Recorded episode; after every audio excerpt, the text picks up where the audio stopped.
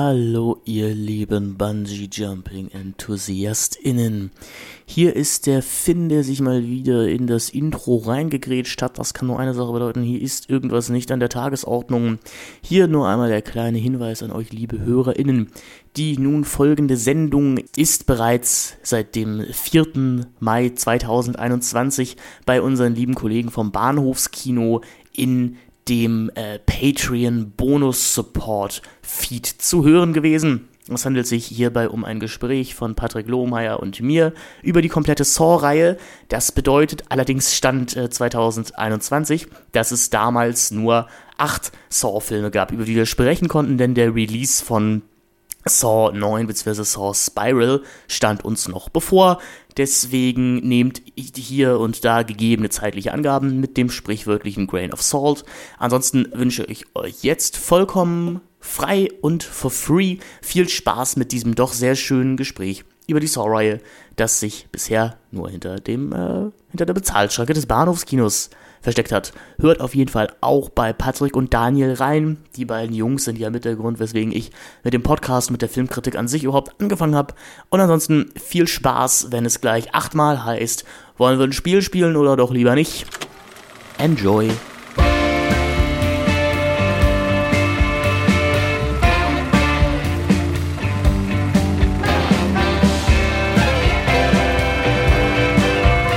Productions präsentiert Celluloid Zyniker.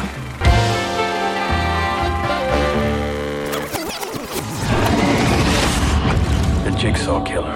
Paul, find the path through the razor wire. Technically speaking, he's not really a murderer. He never killed anyone. Dr. Gordon, your aim in this game is to kill Adam. If you do not, then Diana will die. Finds ways for his victims to kill themselves. Womit fangen wir an? Ähm, of people who don't es ist ein wunderschöner Tag, es ist ein wunderschöner Morgen. Wir, wir nehmen ja selten morgens auf, aber ich glaube, in dem Fall tut es gut, weil die Filme, über die wir heute sprechen, äh, spielen zum überwiegenden Teil in äh, düsteren Gemäuern. Und ich glaube, wenn ich darüber sprechen würde, an einem späten Werktagabend, ich würde irgendwann nur mit meinem Kopf sich so Richtung Tisch, Tischkante bewegen und einfach sich da niederlegen und wegkratzen. Äh, Ist jetzt unhöflich, ne? Weil du bist ja mein Gast und ich freue mich darüber. Es freut mich auch. Äh, genau. Wir reden über, du hast es ja schon mal angekündigt, über ein äh, langes Horror-Franchise, das äh, sich vielleicht irgendwann ein bisschen zu Tode geritten hat. Äh, wir reden über die Saw-Filme und ich glaube, das wird ganz wunderbar. Und ich bin dir dankbar, also wir, auch ihr als Zuschauer, Zuschauer oder ZuhörerInnen solltet uns dankbar sein, dass wir nicht den offensichtlichen Gag gemacht haben mit wollen wir eine Podcast-Folge aufnehmen? Do you Aha. want to record a podcast? Ich glaube, das wäre lame, oder? Also, das Ach, macht ja jeder. Ach, das macht jeder, ja gut. Das, das, das Problem ist, ich höre äh, relativ wenige Horrorfilm-Podcasts. Ich kriege ja sowas nicht mit. Ich, ich, ich glaube, das Problem ist einfach, dass diese gerade diese Catchphrase so in der Popkul- Pop Popkultur angekommen ist, dass, glaube ich, selbst meine Eltern, die noch nie einen Saw-Film gesehen haben, wüssten, dass sich das auf Saw bezieht. Tatsächlich. Und ich glaube, dann wird's Oh, ich- uncool. So, Ich, ich sehe gerade meine Eltern, die äh, plus minus um die 70 sind, äh, vor mir, vor meinem geistigen Auge, wie sie mir das entgegenschleudern und ich mir dann, ich glaube, ich würde komplett vom Glauben abfallen, wenn das passieren würde. Die, die wissen nicht mal von der Existenz dieser Filme. Aber das ist auch, weil sie, glaube ich, bewusst seit den frühen 90ern keinen Kinofilm, keinen aktuellen Kinofilm mehr wahrgenommen haben. Ich glaube, so die, die, die letzten Ivory Merchant Filme, also was vom Tage übrig blieb und Co. und dann war es das. Aber- nee, aber Saw definitiv nicht. ich erinnere mich halt noch, was für, was für Riesennummern das waren. Also, ich, ich war damals in der Grundschule, als so die, der erste Saw-Film rauskam. Oder kurz Ja. davor. Ich glaube, ich glaube, ich war so in der ersten Klasse, als der Krass. zweite rauskam oder sowas. Ah. Aber das war ein, ein Riesending. Also, ich, ich hatte, ich glaube, den hatten wir alle so, so einen etwas verwahrlosten Freund, der sehr viel gucken durfte. Also verwahrlost in Anführungszeichen. Der, äh, dessen Eltern, denen waren sehr viel egal, was er so medial macht. Und der hatte auch die Saw-Filme gesehen.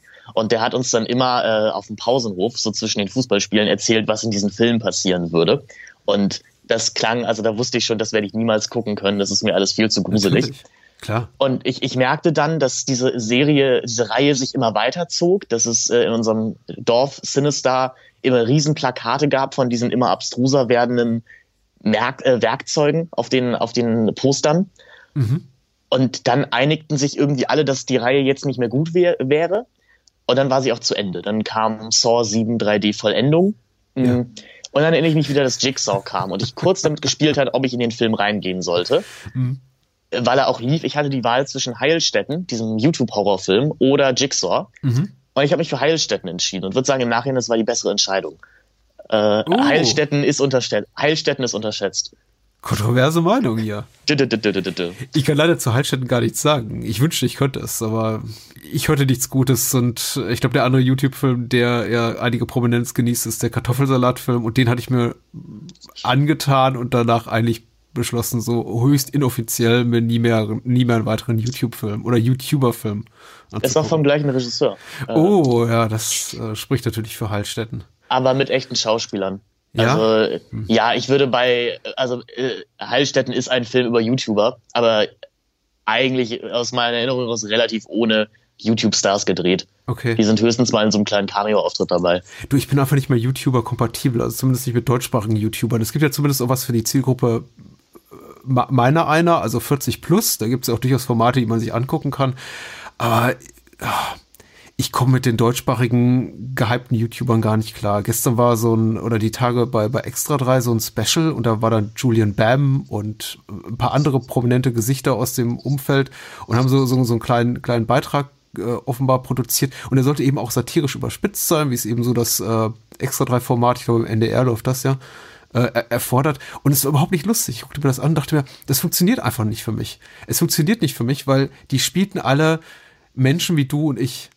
Und ich dachte, das seid ihr nicht. Jemand, der irgendwie zehn, seit, seit zehn Jahren seine Fresse in die Kamera hält und bei, bei dem jede äh, mimische Regung äh, höchst kontrolliert ist und jeder, je- jedes Wort extrem einstudiert.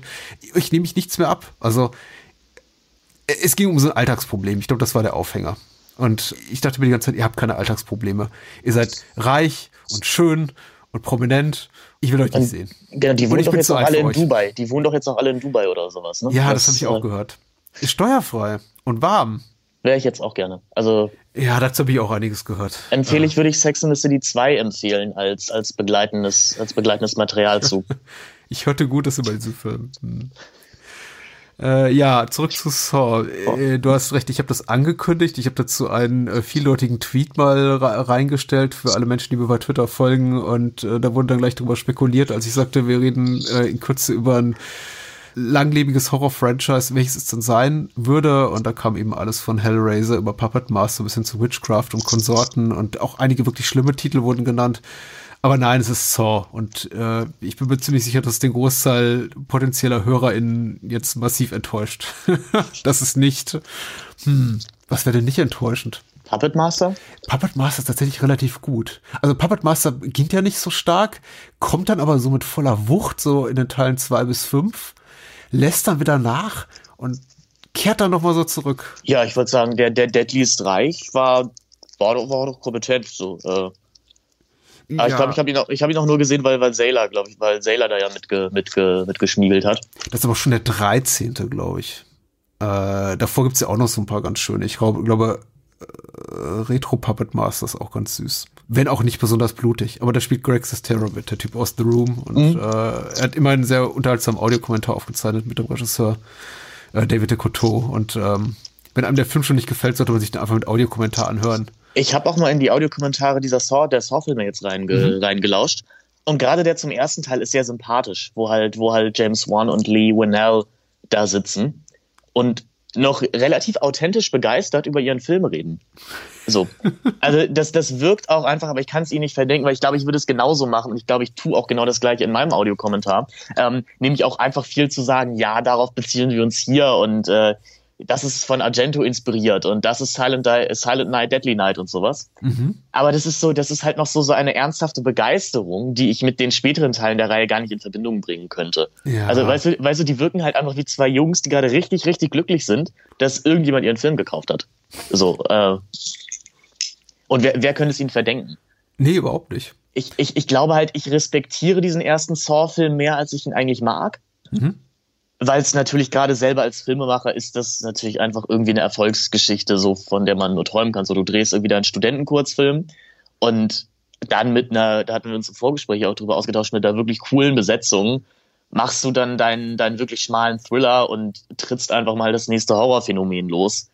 Ja. Was willst du mehr? Ja, lass mit der Besetzung anfangen, denn die ist wirklich äh, be bemerkenswert, wer sich da alles so rumtreibt. Und äh, ich meine, Saw war ach, äh, drei Minuten zurück äh, im, im, Gespräch und kurz mal irgendwie so meine mich da in die Chronologie des Erscheins der Saw-Filme äh, selbst einordnen. Ich war ja alterstechnisch massiv weiter als du, nämlich äh, Mitte, Ende 20, äh, Mitte 20, als der erste Teil rauskam. Und ich war eben gerade in der Phase, äh, ich bin zu gut für sowas oder ich habe sowas nicht nötig. Ich gucke mir sowas gar nicht an. Ich bin jetzt irgendwie hier Akademiker, ich habe einen Abschluss in der Tasche, ich äh, muss jetzt was Besseres machen, vielleicht noch, weiß nicht, promovieren, die Welt steht mir offen, sie ist meine Auster, ich stellte dann relativ schnell fest, das ist sie nicht. Ähm, Sachen laufen mhm. nicht ganz so geradlinig und so cool, wie ich es mir erhofft hatte. Aber egal, also Mitte der 2000er, der ersten Dekade, war ich auf jeden Fall nicht in der geistigen Verfassung, um mich irgendwie für Sword zu interessieren. Ich habe ihn dann gesehen mit ein, zwei Jahren Verspätung auf äh, Video oder DVD, fand's ganz okayisch und habe dann das Interesse für die Reihe verloren. Und erst, glaube ich, als sie die, die Reihe ziemlich durch war mit Teil 6, bevor dann das erste äh, Reboot auf uns losgelassen wurde, Nee, das erste Reboot war nach Teil 7, genau. Aber ich glaube, nach Teil 6 habe ich angefangen, die Reihe nachzuholen und habe dann auch relativ kurzer Folge, weil es auch die DVDs dann äh, recht, recht günstig zu haben, gab, äh, alles, alles mir reingesogen. Aber eben ohne großen bleibenden Effekt. Weil wenn man die so schnell hintereinander wegguckt, was ich jetzt auch wieder gemacht habe hier für, zu, zur Vorbereitung, dann merkt man eigentlich, da, da wird das alles ganz schnell zu so einem Brei. Also es bleibt kein bleibender Eindruck. Es bleibt kein bleibender Eindruck. Ein sehr elegant formulierter Satz.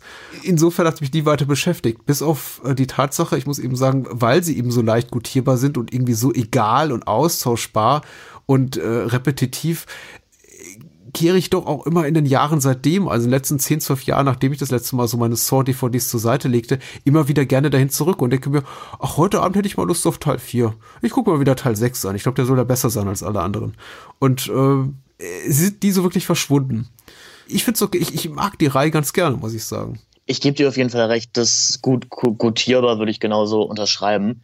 Das Schöne ist, also das fand ich jetzt gerade so im Blick auf heutige Filmproduktion, die sind so herrlich kurz. Also ich meine, die sind ja die selten. Meisten. Bis auf die meisten. Also der dritte natürlich nicht. Aber über den ja. werden wir ja auch noch mal reden, dann, wenn es irgendwann soweit ist. Uh. Aber ich war so begeistert davon, dass die meisten dieser Filme einfach nach 90 Minuten durch sind.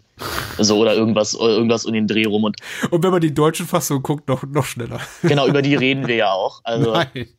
Ja, natürlich. Äh, ja, doch klar, natürlich. Genau deswegen, ich verstehe auch gar nicht, was die Leute mal haben mit ihrer Brutalität. Ähm, man, hat die Saw-Filme nicht gesehen, wenn man sie nicht in der äh, in den deutschen 80-minütigen Rumfassung geguckt hat. Am besten für die ab 16 Freigabe gekürzt. Ich, ich hätte ja so ein perverses Verlangen, mal diese 80-minütige äh, ab 16 Fassung von Saw 3 zu sehen. Ja. Ich, ich, ich glaube, es ist ein Spaß. Ich glaube, der, der, der Spaß ist für dich potenziell größer als für mich, da ich ja aufgewachsen bin in einer Zeit, die extrem unter Zensurmaßnahmen gerade so im Horror- und Actionfilmbereich litt. Und ich bin es einfach so gewohnt, einfach noch aus Jugendtagen in den 90ern, mir viele Filme anzugucken, die dann plötzlich nur noch 73 Minuten dauerten.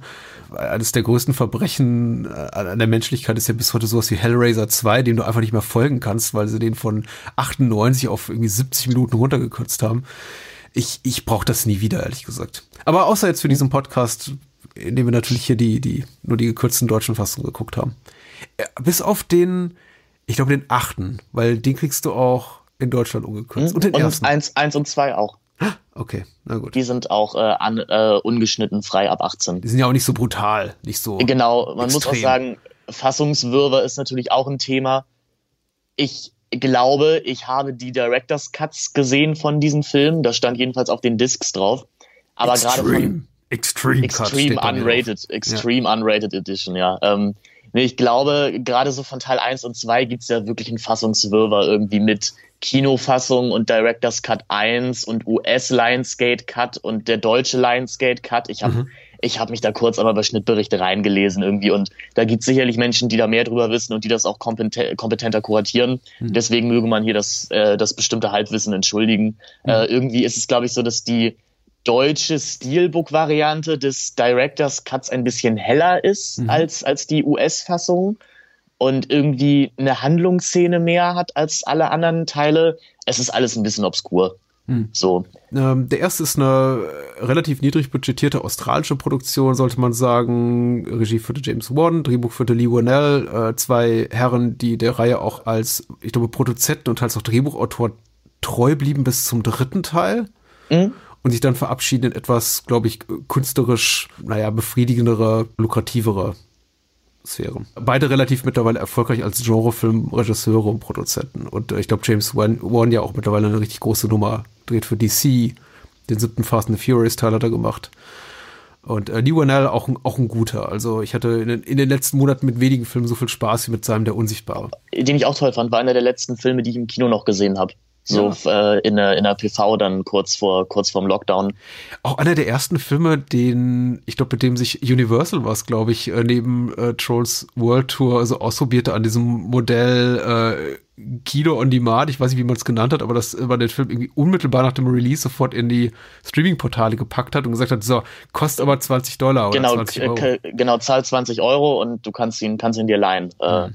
Was, was äh, Juan und Wanell, glaube ich, geleistet haben, ist so, dass sie wahrscheinlich so mit zu dieser ersten Generation an, an Horror-Fan-Regisseuren wirklich gehören. Also so Regisseure, die wirklich bewusst auf irgendwie eine gute alte Zeit rekurrieren, mhm. so auf das 70er, 80er Jahre Kino und das irgendwie versuchen wiederzubeleben. Also es ist ja kein Geheimnis, dass äh, dieses Horror irgendwie das Torture-Porn-Genre, wie es ja gerne genannt wird, mhm. dem den Weg ebnete und halt auch Leuten wie irgendwie Eli Roth ähm, eine Plattform bot. Und ich würde die schon dahingehend relativ in einen Topf packen, dass es halt Regisseure sind, auch mit jetzt Lee Wanell, der den Unsichtbaren dreht oder so, dass es einfach Leute sind, die ganz klar rekurrieren auf ein, auf eine vergangene Zeit mhm. und eher so eine Art, ja, Pastiche-Filme drehen, nicht, nicht ganz so prätentiös wie, wie äh, große Studioproduktionen dieses Pastiche äh, aufgreifen würden.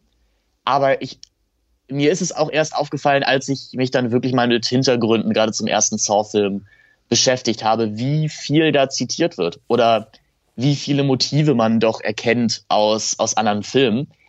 Ich weiß jetzt halt nicht, ob ich sie nur erkannt habe, weil ich den beiden vorher zugehört habe und sie mir gesagt haben, dass es da ist, oder ob ich selber auch erkannt hätte. Also die beiden scheinen große Argento-Fans zu sein und äh, erzählen auch viel, dass, dass die Saw-Puppe äh, dass die auf jeden Fall, sie wurden davon auf jeden Fall inspiriert durch äh, die Brad. Mhm. Ähm, und dass auch die Farbgebung der Filme an Argento angelehnt wäre. Also dieses ganz klar in Primärfarben denken. Mhm. Und da denke ich mir, ja, also gebe ich euch, aber was ist das Konzept dahinter? Und das hat mich halt ein bisschen gestört. Ja, ich sehe, ihr, die Fallen sind so meistens grau und irgendwie die Realität oder die, die Gegenwart außerhalb der Fallen ist meistens so bläulich aber halt auch nicht durchgängig. Mhm. So. Ähm, ich meine, was ich mochte im ersten Teil wirklich ist, ähm, ich habe mir dann irgendwann gut, ich glaube, Blau soll so ein bisschen Bedrohung darstellen. Blau soll, soll so ein bisschen böse, shady darstellen. Und es gibt relativ gegen Ende so eine Szene, in der sich Dr. Gordon dann plötzlich so einen blauen Mantel anzieht in mhm. seinem Haus, was vorher eher hell erleuchtet war und in so warmen Farben stand. Mhm. Und da dachte ich, okay, das ist cool. Das ist wirklich cool, wenn meine Interpretation da dahingehend stimmt. Weil der Film selber untergräbt es leider häufiger auch wieder. Ja, statt bin ich so richtig konsequent durchgezogen. Ja, war, war, war jetzt auch mein Eindruck. Ich meine, Argento, sich, sich an Argento zu orientieren, klingt natürlich cooler. Vielleicht haben sie sich aber auch einfach nur an an Traffic, dem Soderbergh-Film, der zwei Jahre vorher rauskam. ich meine, der, der ja auch mit so äh, Farbschemata oder äh, ja. äh, Color Grading in der Postproduktion arbeitet, um mal verschiedene Zeit- oder Erzählebenen zu differenzieren. Aber ja, äh, du, ich, ich, ich möchte es denen abnehmen. Ich möchte nur eine Sache ergänzen, zumindest meine Meinung dazu, ohne jetzt, das jetzt irgendwie so, so wie eine Korrektur klingen zu lassen. Das, was du eben über, über Warnell und Warren gesagt hast, von wegen Pastiche und so weiter, erinnert mich doch eher an den von dir erwähnten Eli Roth und sein Cabin Fever, der ein Jahr vorher rauskam, weil der rekurriert für mich noch viel eindeutiger auf eben Horrorfilmmotive vergangener Tage oder den Exploitation-Film so der 70er mhm. Jahre. Ähm, da ist Cabin Fever noch viel, viel näher, sagen wir mal so, an der, an der Ursuppe dieses, dieses Subgenres als, als Saw für mich auf den ersten Blick. Wobei ich eben die Einflüsse in Saw auch sehe. Äh, aber Kevin Fever genauso wie sowas wie, ähm, wie, wie heißt der Film mit dem, mit dem Machete schwingenden Un Unhold? Äh, Victor, Victor, hier Hatchet, ne? Ja, Hatchet, äh, ja. genau. Die tollen Hatchet-Filme, die auch ungefähr nie toll waren. Ähm, also nie, nie toll waren ist zum Beispiel etwas, was, was, was Saw nicht ist, weil äh, Saw war zu Beginn schon relativ cool. Also ich, ich habe gerade so ein bisschen darüber weggeredet, Popkultur, historische Bedeutung dieses Streifens, die hast du noch mal angeführt, weil ich gesagt habe, ja, ich habe den so geguckt und gedacht, ja, ganz nett. Aber das ist schon nach objektiven Maßstaben so stäben, soweit man das Wort hier gebrauchen kann, ein, ein, ein gut gemachter, sehr gut gemachter Film, Horrorfilm. Deswegen würde ich mir halt auch wünschen, so die, weil irgendwie die, der, der Konsens gerade zum ersten Teil scheint ja auch zu sein, ja, sehr gut konstruierter Thriller, der, über den man vielleicht nicht zu viel nachdenken sollte, aber wie gesagt, sehr gut konstruiert. Mhm. Und danach ging es bergab. Und ich wünschte, ich könnte jetzt mehr zu diesem Thema sagen als genau das. Aber irgendwie ist es das auch. Ich habe das Gefühl, dieser erste Teil leidet ein wenig unter seiner großen Ikonografie. Mhm. Einfach weil man ich, ich habe einfach die Parodien oder die Bezüge zuerst gesehen. So. Und leider ist Saw. Wo ist so da eine Parodie drin? Äh, naja, also es gibt ja in Scary Movie 4 zum Beispiel die, mhm. äh, die, die äh, Saw-Szene am Anfang. Ach so, du hast an die Parodien gedacht. Genau, Entschuldigung, ich dachte, in, in, in, in Saw nee, sein parodistisches nee, nee, nee, nee, nee, nee, nein, ich habe also ich habe die Parodien dieser Reihe, also gerade des ersten Teils, Entschuldige. einfach vor, ähm, vor dem Ur-Saw-Film gesehen, einfach mhm. aufgrund meines Alters. Mhm. So. Und das war ja, also ich glaube, Saw wurde wahrscheinlich dann in Anführungszeichen uncool, als selbst so biedere deutsche Serien wie Ladykracher plötzlich einen Saw-Sketch hatten. Und mit dem Wissen, dass ich das kannte, da kann dieser Film jetzt nicht, nichts für, bin ich halt auch das erste Mal an Saw 1 rangegangen. Und deswegen würde ich sagen, es ist leider einer der wenigen paro häufig parodierten Filme, die gelitten haben unter ihrer Parodie. So jetzt im Gegensatz zu sowas wie, keine Ahnung, Scream oder Halloween, hm die irgendwie für mich immer noch sehr gut funktionieren, so abseits von, äh, von allem popkulturellen Ballast. Bei Saw ist es so ein bisschen, naja. Ich kannte halt leider mhm. die Wendung irgendwie auch schon. Ich weiß nicht woher. Und ich glaube, wenn man 2004 oder 5 oder 6 wirklich im Kino gesessen hätte, glaube ich, würde ich den Film heute auch etwas cooler finden, als ich ihn eigentlich finde. Mhm. Wofür, wie gesagt, aber der Film ja absolut nichts kann. Ähm Oder auch ein guter Anlass, mal hier kurz einzuschieben, äh, für alle Menschen, die sich noch fragen, hm, werden äh, Finn und Patrick über den Film besprechen, ohne die großen Twists und Geheimnisse und äh, Handlungswendungen zu verraten? Nein, werden wir nicht. Also wer irgendwie äh, spoilerphob ist, der sollte bitte diesen, diesen Podcast meiden. Wer mit der Reihe eh nichts anfangen kann, der ist herzlich willkommen. Ähm, weil wir werden euch dann auch nichts erzählen, was ihr irgendwie an anderer Stelle euch noch im Kino ansehen werdet oder auf, auf, auf DVD oder Blu-ray und euch davon überraschen lassen möchtet. Also, nee, wir, wir verraten einfach alles. Es genau. ist sowieso noch eine offene, äh, zu beantwortende, zu klärende Frage, beziehungsweise die Antwort auf die Frage ist noch zu erklären, wie wir überhaupt an das Gespräch rangehen, weil wir haben uns äh, tatsächlich über die, äh, über die Art und Weise, wie wir das hier äh, strukturieren, noch keine wirklichen Gedanken gemacht. Aber ich würde mal sagen, wir hangeln uns so vage chronologisch an der Reihe entlang, beginnt eben mit dem ersten Teil aus dem Jahre 2004 und wir enden mit Jigsaw aus dem Jahre 2017. Und wenn alles richtig läuft, dann wird das hier pünktlich zum Erscheinungstermin, falls uns nicht eine Pandemie äh, oder sonst was einen Strich durch die Rechnung macht, äh, relativ pünktlich zum Erscheinen von Saw Spiral. The Book of Saw erscheinen, The, ja. The Book of Saw, äh, dem von Chris Rock konzipierten zweiten Reboot äh, der Reihe hier in euren Podcatchern aufschlagen. Ich freue mich ja ein bisschen drauf. Also sowohl ja. auf das Gespräch als auch auf irgendwie jetzt äh, Saw Spiral, The Book ja. of Saw. Wieso eigentlich The Book of Saw? Ich denke da sofort an The Book of Eli. Das war auch ein hochgradig merkwürdiger Film. ja, wahrscheinlich, weil die Marke jetzt so vergiftet ist oder mhm. so versaut ist, dass man es nicht mehr Saw nennen kann. Mhm. Und man muss aber natürlich den, den Querverweis irgendwie noch ziehen. Ja. Deswegen hieß ja Saw 8 auch schon Jigsaw und nicht Saw 8 so. Mhm. Und ich glaube, dann kann man so sagen, ja, das lehnt sich an Saw an, aber es ist ja nur from the books of Saw, weißt du?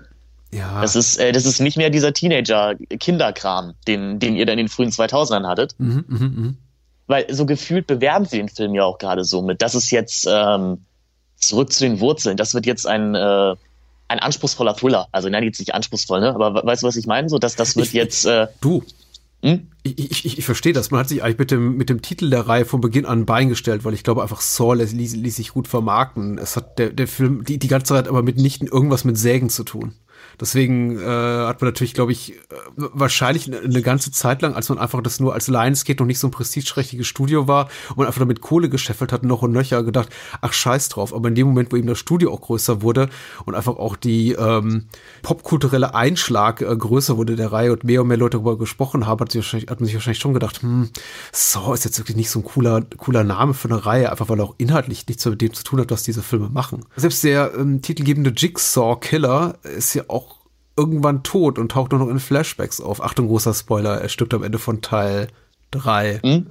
Aber nicht, dass er weg ist. Also er ist immer noch da und er kommt wieder und wieder und wieder in Form von Rückblenden.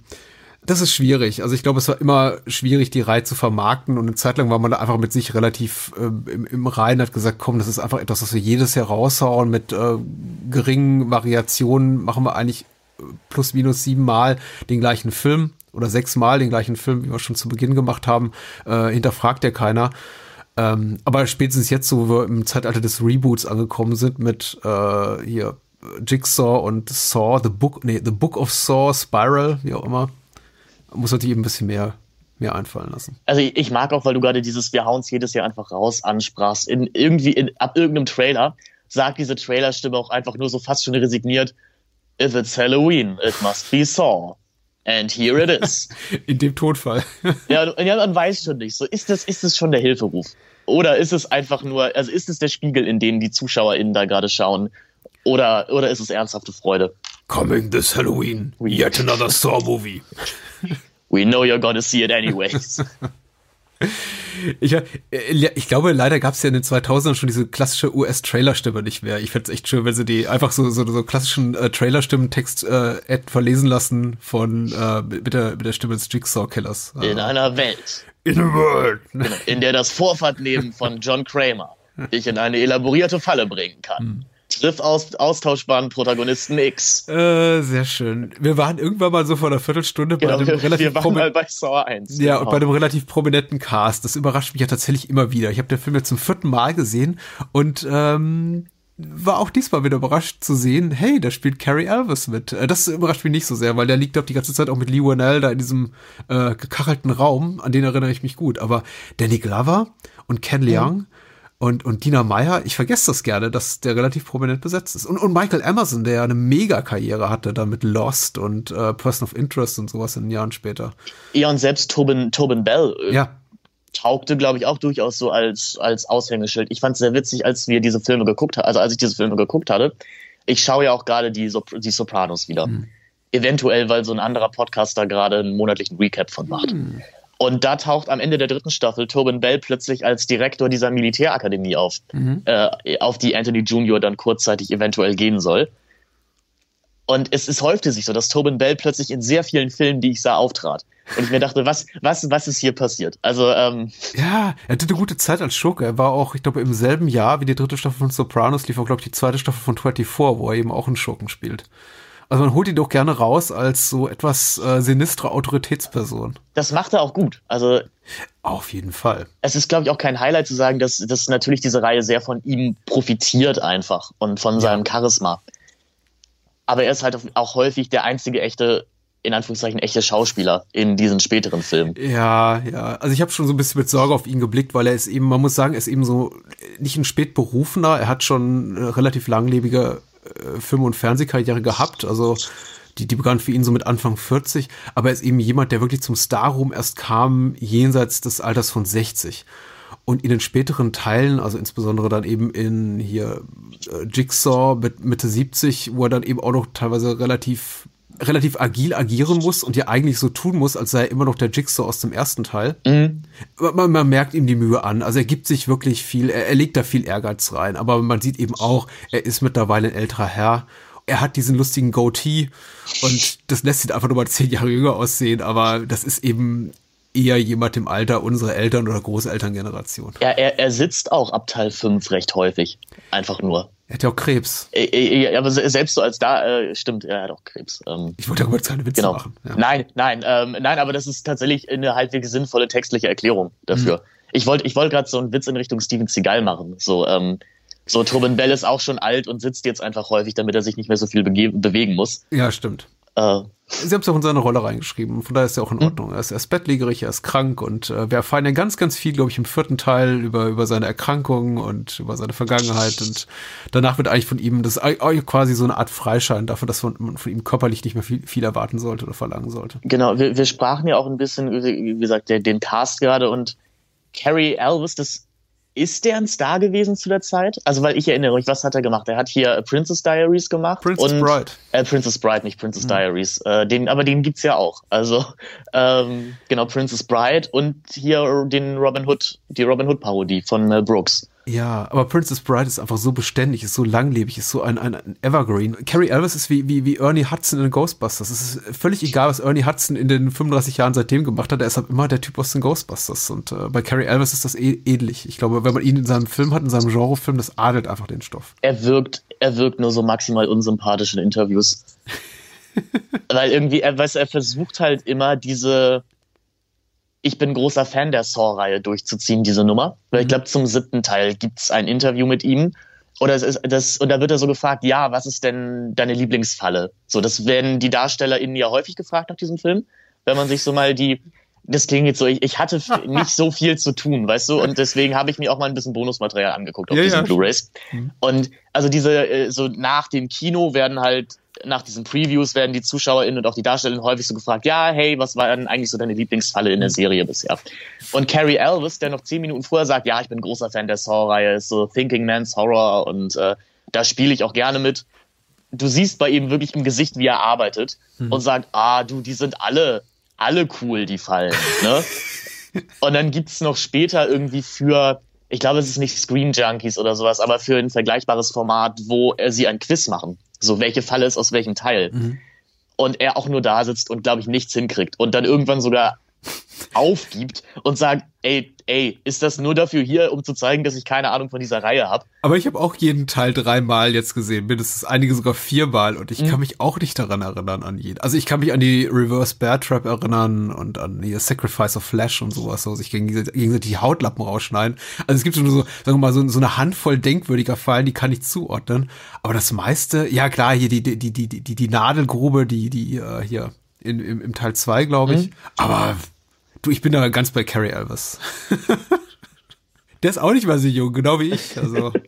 Ja, aber, wir, aber du stellst dich nicht hin und erzählst, wie, wie, äh, wie lieb du diese Ist ab scheiße zu ist ab scheiße Promo zu machen für etwas, für das man sich nicht interessiert, was man offensichtlich einfach nur aufgrund der Kohle macht und dann eben Ja. gefragt zu werden, hier, wie sieht's denn aus? Teste mal hier deine, zeig mal deine Credibility als echter äh, Saw Hardliner, Saw Feeler. Aber da frage ich mich dann so, hat man das wirklich nötig? So, also ist, man- ist man da, bei sowas könnte man nicht auch sagen, du, sorry, nee, das lässt mich nicht gut dastehen und auch euch nicht. Aber gut. Das, ähm, das kannst du machen, wenn du Bruce Willis bist. Dann gibt es solche Interviews wie er seit Jahren, wo er einfach nur so, fuck this shit. Aber nicht als Carrie Elvis, der, der ist ja, dem geht's einfach, der ist, der ist nicht, der ist nicht sicher genug. Das, der hat kein echtes Stardom. Der hat eben so eine, äh, eine, eine Kultberühmtheit aus den 80ern. ja, aber er tut so. Also, weißt du, er stellt sich nämlich da immer hin, als ich als Charakterdarsteller Carrie Elvis. Mhm. Aber gut, ich würde es wahrscheinlich genauso machen. Also, Ja. Der hatte eine gut laufende Karriere auch in den 90ern. Ich meine, man sollte es nicht unterschätzen, aber seitdem im Kino äh, entweder nie gehört oder das Remake von Black Christmas, was furchtbar war. Aber es sind Stranger Things, habe ich mir sagen lassen. Wobei das, glaube ich, Folgen sind, die ich nicht mehr geguckt habe. ja, da passt auch gut rein. Da So passt auch gut rein, natürlich. Alles aus den 80ern passt gut in die Serie. So, Saw. So, ja. Ich wollte nur ergänzen zu den Parodien, die du genannt hast, und das gilt für Saw, den ersten Teil, genauso wie für alle anderen Teile. Für mich haben die ja, obwohl ich die auch, ich glaube, nur eine davon gesehen habe, irgendwie mal Scary Movie 3 oder 4 oder sowas, ich kann es jetzt auch nicht mehr beziffern, nicht so wirklich negativ ab auf die Saw-Filme, weil ich finde, die sind wirklich schwer parodierbar, weil sie so geradlinig, ernsthaft verbissen sind in ihrer Tonalität und überhaupt kein Augenzwinkern zulassen. Das ist zeichnet die Serie auch wirklich aus, dass wirklich in den späteren Teilen, du hast diese unglaubliche Konsequenz, diese Einheitlich, diese Uniformität des Gezeigten, an der niemals so ein Bruch ist mit dem eigenen Material, so eine, in dem so eine Metaebene beschritten wird, dass zum Beispiel irgendwie mal eine Figur äh, etwas spitzzüngig oder spitzfindig kommentiert, was in den vorderen Teilen passiert ist oder auf die repetitive Natur dieser Serie hinweist. Nee, das, die, die, jeder Teil fühlt sich wirklich oder guckt sich wirklich so, als sei es der erste. So, wow, meine Güte, oh, Jigsaw, diese Fallen, oh, uh. Und es wird niemals wirklich viele spätere äh, Horrorreihen, auch die guten, sowas wie Nightmare on Elm Street, haben ja irgendwann dieses parodistische Element. Äh, Nightmare on Elm Street ja auch schon so beginnt mit Teil 4, möchte ich mal behaupten, und dann bei Wes Cravens New Nightmare dann vollends so in die, in die Metaebene abdriftend. Und das geht ja auch anderen Horrorteilen so, dass man wirklich auch offen damit kokettiert mit der Tatsache, dass man sowas nur noch für dass es quasi Wegwerfprodukte sind, für, für die relativ kurzlebig sind oder vielleicht gar nur für den Videomarkt produziert wurden. Aber Saw ist immer so mit so einer verbissenen Überzeugung, sie guckt sich immer so, als sei es der erste Teil. Und die Macher total davon überzeugt, was sie da tun. Was aber der, der Reihe ja durchaus hoch anzurechnen ist. Total, ja.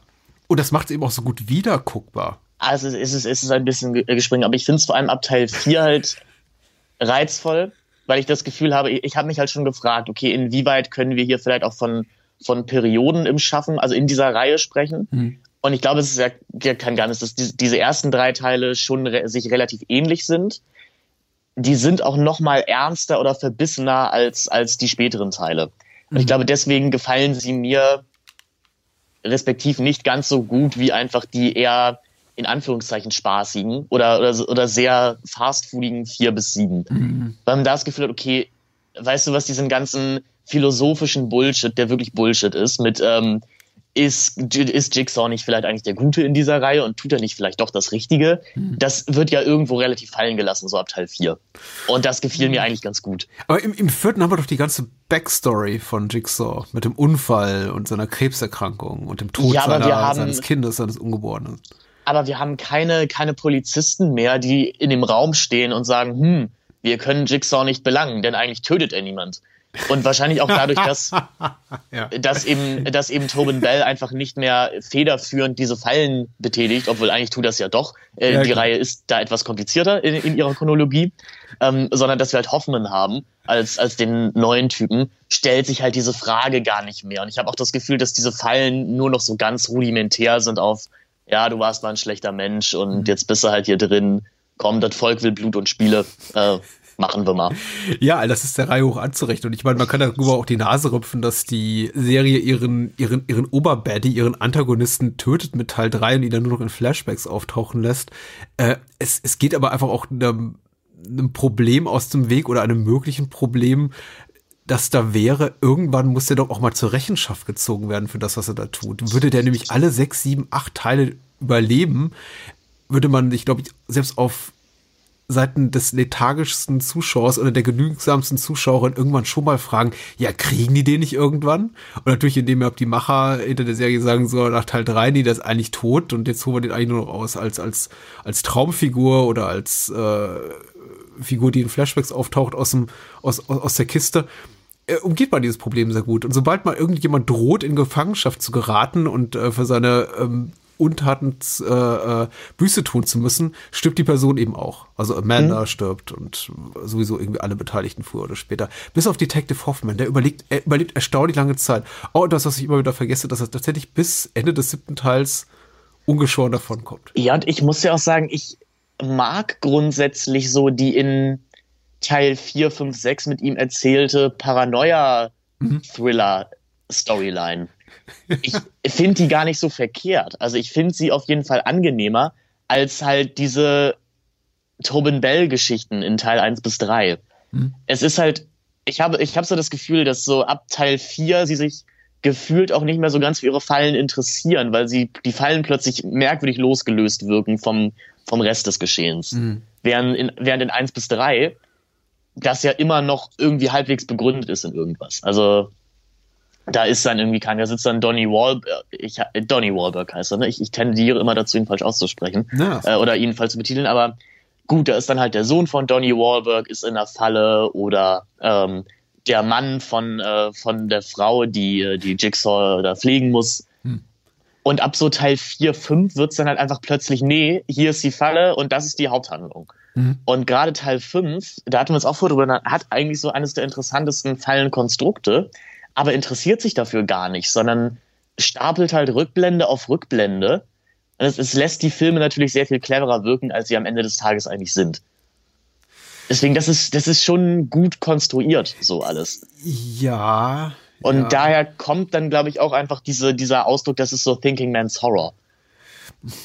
Weil ich glaube, es ist sehr einfach als Fan dieser Reihe, ob dieser, ähm, ob dieser, ja, komplizierten Konstruktion halt auch zu sagen, ja, das ist ja nicht nur Gemetzel wie ein Hostel, da muss man ja auch mitdenken. Ja. Das ist schon sehr dankbar. Ich verstehe jeden Menschen, der sagt, ich bin für diese Art von wirrem Story-Konstrukt mit noch einer Erzählebene und noch einer Erzählebene und noch ein bisschen mehr äh, Origin-Story und der Film packt das noch und nöcher drauf in den späteren Teilen. Also am Ende und am Ende der, der Reihe, bevor das erste Reboot kommt, ist dann Jigsaw so eine unglaublich komplexe Figur, dass man eigentlich wahrscheinlich irgendwann schon drei Tage, drei Teile zuvor den Faden verloren hat. Aber, aber sei es drum. Ich, ich kann da jeden Menschen verstehen, der sagt, das ist einfach nichts für mich. Und es ist Hanebüchen. Und das ist es. Ja, klar ist es das. Ähm, Die, die Qualität des Gezeigten liegt darin, finde ich, und des, ähm, des Geschriebenen auf Seiten der Drehbuchautoren, äh, auf Seiten der Drehbücher ist, äh, die, die, liegt die Brillanz darin, dass eben das Ganze vollkommen unapologetisch stattfindet, dass sie das einfach machen ohne eben zu sagen, ja, wir wissen schon, was wir machen, ist doof, ne? Aber wir machen es trotzdem. Sondern einfach mit dem Brustton der Überzeugung, das einfach so rausbrüllen, nee, das ist schon, war dir das nicht klar, ne? Dass das, das, das, äh, hier John Kramer das eigentlich alles nur macht, weil ein, ein, ein Junkie das ungeborene Baby im äh, Leib seiner Frau getötet hat, die Frau, die er dann später auch für seine Taten instrumentalisiert, beziehungsweise sie da, dazu nötigt, ähm, nach seinem Tod äh, den Mord an dem äh, auszuüben, den er eigentlich so als Zögling äh, herangebildet hat und so weiter und so fort. Und du bist dann irgendwann in einer komplexi in einer äh, komplexen, verschachtelten Erzählung drin, die, die fast das Abschalten erzwingt, an die man fast dazu genötigt ist, zu sagen, okay, ich gebe auf, ich lasse es einfach. ich, ich gebe dir absolut mit. Also es ist eine variierende Gradlinigkeit, die nicht variierend ist nicht das. Sie verschleiern ihre eigene Gradlinigkeit sehr gut, kann man sagen. Und wie gesagt, das, das ist ja durchaus eine Leistung und dafür kann ich diese Filme auch, auch anerkennen. Ich habe mich jetzt natürlich gefragt, weil ich wusste um diese Verschachtelung, wo kann man vielleicht jetzt so auch aus einer Drehbuchperspektive erkennen, wo welche Entscheidung getroffen wurde oder in welchem Teil so welche Entscheidung getroffen wurde, dass, dass Charakter A jetzt wichtig werden muss. Und da hilft es, glaube ich, dass Teil 1 und 2 ja eigentlich nichts miteinander zu tun haben, weil Teil 2 ja ursprünglich auch ein anderes Drehbuch sein sollte. Und man sich dann, glaube ich, bei Teil 3 gedacht hat, oh, die äh, Shawnee Smith scheint ein Fanliebling zu sein oder das ist halt die Szene, an die sich alle erinnern. Holen wir die doch mal zurück. So. Und das kann man äh, bei manchen Teilen so hier und da finde ich immer mal beachten, wo ich mir denke, okay, ich glaube, diese Teile wurden relativ nah beieinander geschrieben oder Ja, ich meine, es gab einen production-seitigen Deal, Beginn mit Teil 4, dass da eigentlich schon Teil, Teile 5 und 6 mitgedacht waren, hatte ich gelesen. Dass eigentlich schon zu Erscheinen des vierten Teils da war, dass es mindestens zwei weitere Teile noch geben würde. Ähm, und man sich dann erst nach dem etwas gering- geringeren finanziellen Erfolg des sechsten gedacht hat, okay, jetzt lass uns das Ganze auch mal zu Ende bringen. Was immer noch einfach, ich möchte nicht sagen, der sechste Teil ist gefloppt, aber er ist et- etwas weniger eingespielt und ich glaube, vielen der Beteiligten ging auch so ein bisschen die Puste aus. Zudem war natürlich auch Lionsgate dann mittlerweile an einem Punkt angelangt, an dem sie dann anfingen, sowas wie Hunger Games und sowas zu, zu produzieren, wo man sich wahrscheinlich gedacht hat, okay, wir sind jetzt im, im, im Business mit den großen Studios und wollen nicht mehr weiter Schmuddelkram machen. Oder auch Schmuddelkram, aber nicht mehr ganz so schmuddelig, bitteschön. Und ja, ja, das merkt man im Film schon an, da gebe ich dir absolut recht. Aber im Grunde so, dass das grundsätzliche Mindset, oh, das blöde Wort, die grundsätzliche Haltung, von wegen wir meinen das ernst, was wir hier tu, was wir hier machen, das bleibt schon erhalten. Und äh, da ist dann eben erstaunlich, deswegen weigere ich mich auch immer so ein bisschen Filme auf einer äh, reinen Plot oder also auf einer rein narrativen Ebene auseinander zu klamüsern, ist eigentlich die Handlung und das beteiligte Personal vor der Kamera, also die, die, die Protagonisten, überhaupt nicht mehr wichtig irgendwann, sondern es geht einfach nur noch um die Stimmung. Gibt es dir das, was du eben erwartest und wovon du mehr haben willst oder eben nicht? Und das tut die Saw-Reihe eben. Würdest du das zynisch nennen? Also würdest du diese Filmreihe zynisch nennen? Nee, überhaupt nicht. Es ist, natürlich ist sie von einem Opportunismus seitens der Beteiligten geprägt. Die sagen, damit lässt sich einfach Geld machen und wir machen das einfach so weiter, solange es funktioniert. Aber weißt du, das machen ja Pharma-Riesen und äh, Autohersteller und äh, ja, eben auch Filmproduzenten alle noch und Löcher. Ich meine, guck mal auf das, was James Wan dann später gemacht hat mit dem mit Fast and Furious 7. Das ist im Grunde auch nur noch eine, ich würde sagen, spätestens ab Teil 5 nur noch eine Nummer, die sich selber immer und immer wiederholt und abbildet, das, was der vorherige Teil gemacht hat, nur noch mit einer, mit einem Special Effekt mehr oder mit einer Verfolgungsjagd mehr. Also, ich meine, es gibt Ich- wenige Filmreihen wie die Nightmare on Elm Street Reihe, die hab, sich einigermaßen regelmäßig neu erfinden. Ich glaube, das, das, das grundsätzliche Ding, was ich mich jetzt gefragt habe beim Gucken dieser Film, ist einfach das Warum irgendwo. Also so, was ist der Appeal der Saw-Filme? Also, ich weiß nicht, wo uns, also warum gerade diese Filmreihe? Warum wurde die zu so einem popkulturellen Phänomen und zum Beispiel Hostel nicht oder sowas? Eigene Schmerzgrenzen ausloten, auch so ein bisschen einfach ähm, das, das Statement ins Kino schleppen und einfach mal so an die eigenen Grenzen gehen. Das ist ja, glaube ich, schon so ein bisschen äh, traust du dich, traust du dich Film, so wie ähnlich äh, wie vielleicht für unsere Elterngeneration oder deine Großelterngeneration äh, der Exorzist es damals war. Äh, kann ich mir schon vorstellen. Ja. Nicht, weil die, nicht weil die Saw-Reihe besonders spannend ist, aber da- da werden, glaube ich, schon so Grenzen des guten Geschmacks, soweit es eben die MPAA erlaubt, äh, nicht überschritten, aber an die Grenzen des Möglichen getrieben. Und ich glaube auch für viele Menschen, die da im Kino sitzen, ist das so ein bisschen so eine Art Mutprobe. Und einfach auch Spaß.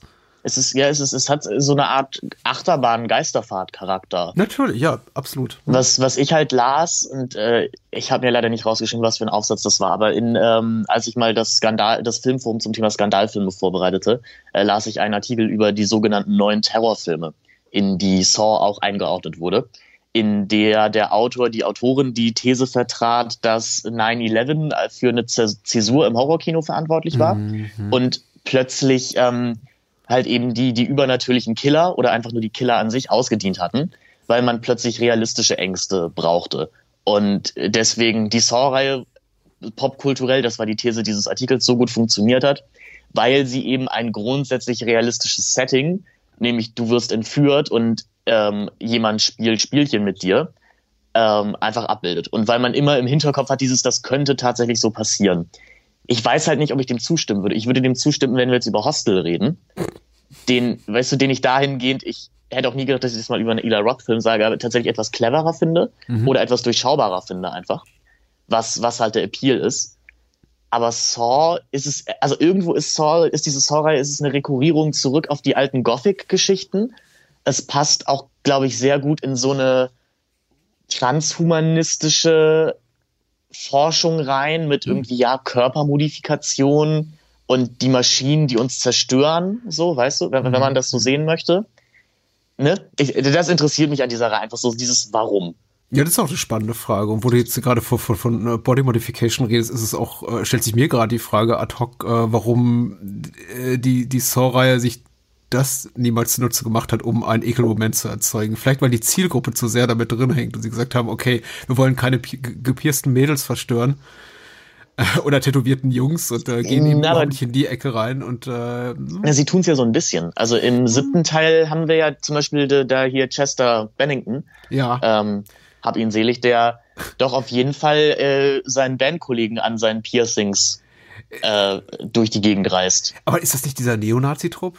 Genau, das ist die Neonazi-Truppe. Ja, ähm, okay. Aber die sind doch so weit weg. Also die, die würden das jetzt niemals mit einem jugendlichen Punk oder, oder Hipster, wie auch immer, äh, tun. Äh, ich, ich, ich glaube, da ist die äh, einfach die, die, der, der Opfertyp so weit weg vom potenziellen Publikum, dass man gesagt hat, okay, das können wir uns da erlauben. Und es wäre merkwürdig, wenn wir so eine Reihe über, über zehn Jahre vorantreiben und nicht einmal ähm, schlimmen, brutalen Gag mit dem Piercing machen. Und, und wenn es dann eben eine ist, dann muss es eben schon etwas älterer äh, äh, Fascho-Band-Mitglied sein. Aber ja, du hast ja recht, das kommt schon vor. Aber, Aber das, nicht mit das, der Konsequenz, ja. wie ich es erwartet hätte. Oder mit der. Es wird nicht so schnell aufgegriffen, wie ich es vermutet hätte. Ich glaube einfach, dass das, das ist das für mich sehr reizvoll an dieser Reihe, dass sie eben so schwer entschlüsselbar ist auf irgendeine Art und Weise. Mhm. Dass ich halt nicht, also Blow-Up von Arte fragt ja immer, worum geht's bei Punkt, Punkt, Punkt.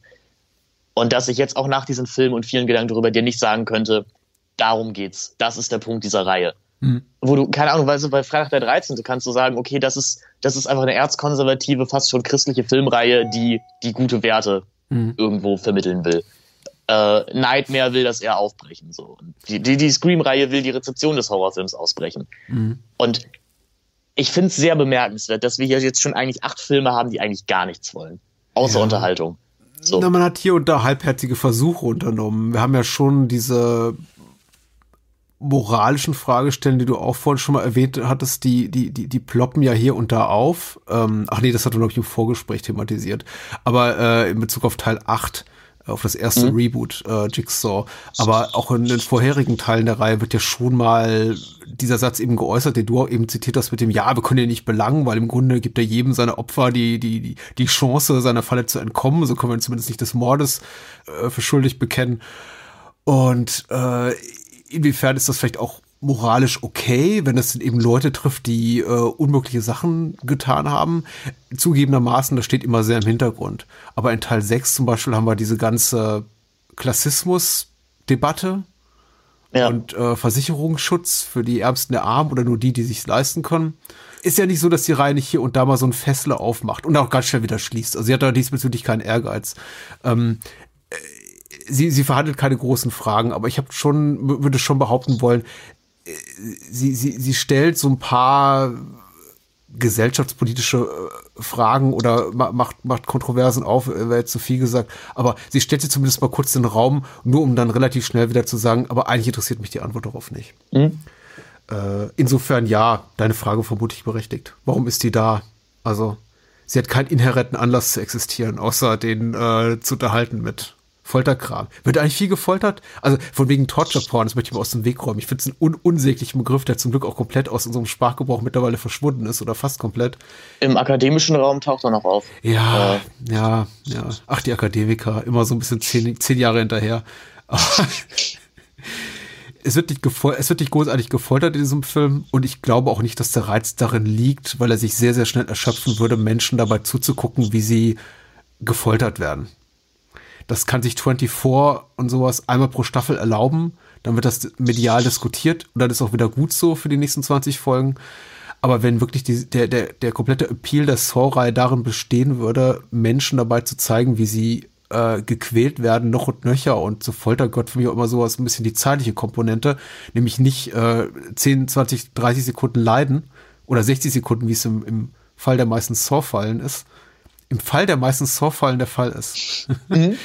äh, das erfüllt für mich nicht den Tatbestand der Folter. Das ist schon eher so im klassischen Sinne Splatter-Horror. Aber wir können auch gerne über die Begriffsdefinition streiten. Nee, nee, das, das, das müssen wir nicht. Wir sind ja keine, also ich, ich bin sehr schlecht in Etymologie. Ähm, ich, ich habe mich bewusst nicht ins, ins Feld der Linguistik bewegt. Ich hätte auch nicht gedacht, dass Saw mich jetzt daran wieder ranführt, aber gut.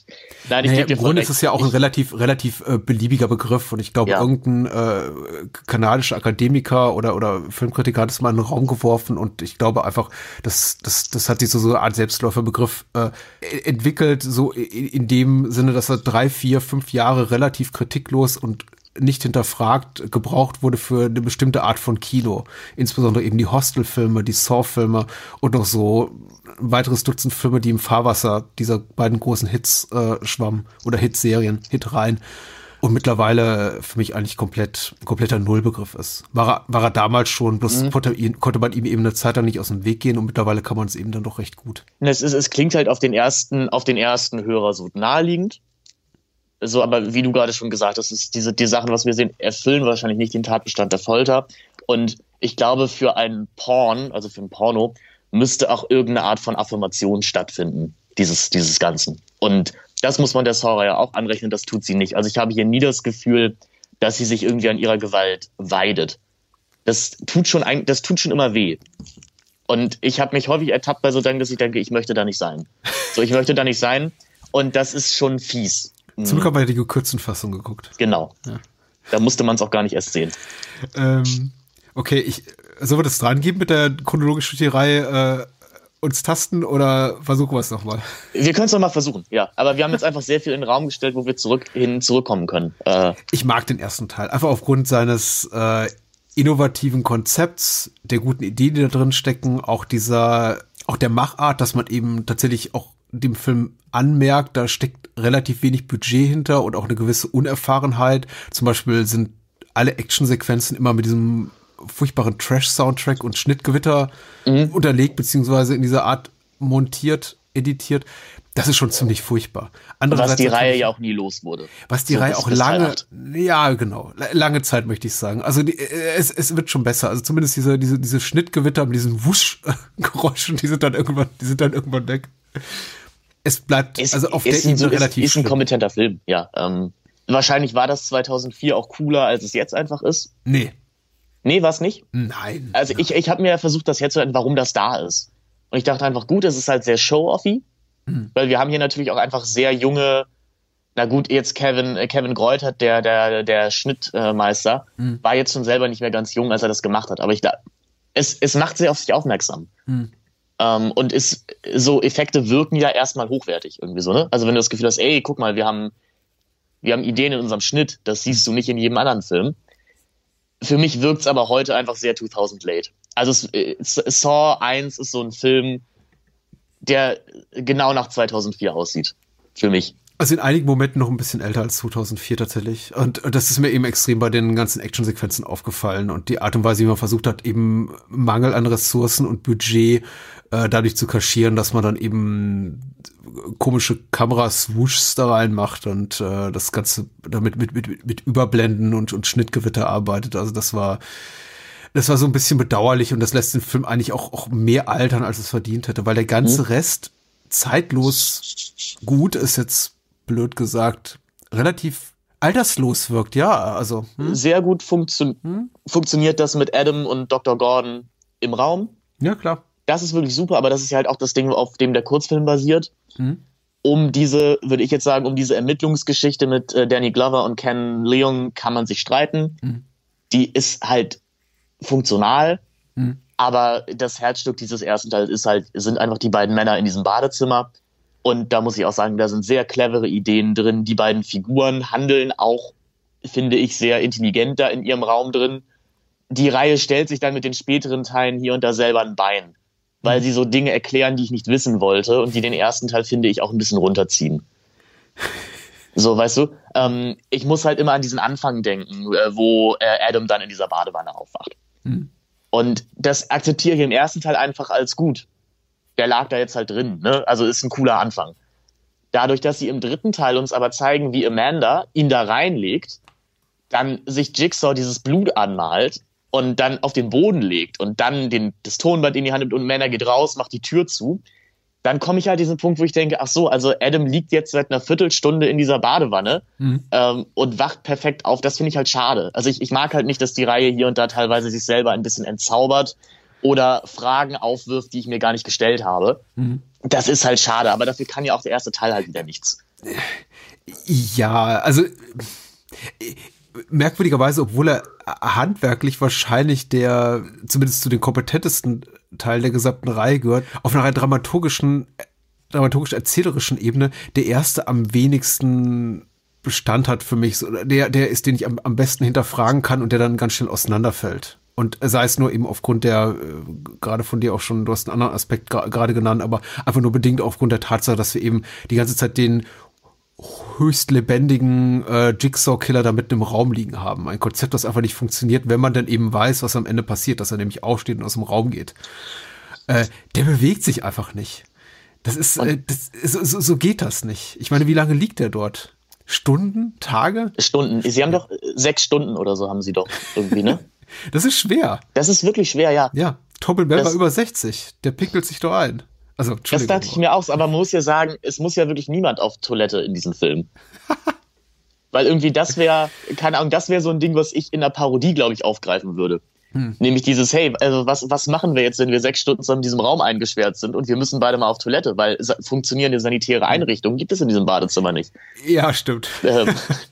Oder liegt aber auch schon wieder eine, eine, eine, eine schöne Ironie, ja, tatsächlich. Ja, sehr schön, sehr schön erkannt. Ein Badezimmer, in dem man nicht pinkeln kann. kann. Ah, fein. Es ist fast schon Kunst. Ja, ist tatsächlich, ja.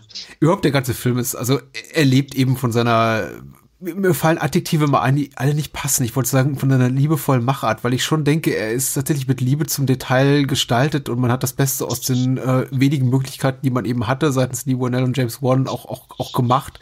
Jetzt gucke ich aber auf den Film und diese wirklich, oh, auf, auf den schrundigen Inhalt des Films und seinen, seine wirklich abgeranzten Texturen, die er mir eben da, da bietet, die er mir da eben zeigt. Und denke mir, da kann ich eigentlich echt nicht von liebevoll sprechen. Aber innerhalb dieses sehr schmuddeligen Sujets wirkt er eben sehr hochpoliert. Poliert, sehr hochpoliert, sehr durchdacht. Ja. Ähm, natürlich, also es, es, es, ist, es ist ein Ausrufezeichen, irgendwo dieser ganze Film, es ist, glaube ich, auch ein bewusstes Ausrufezeichen.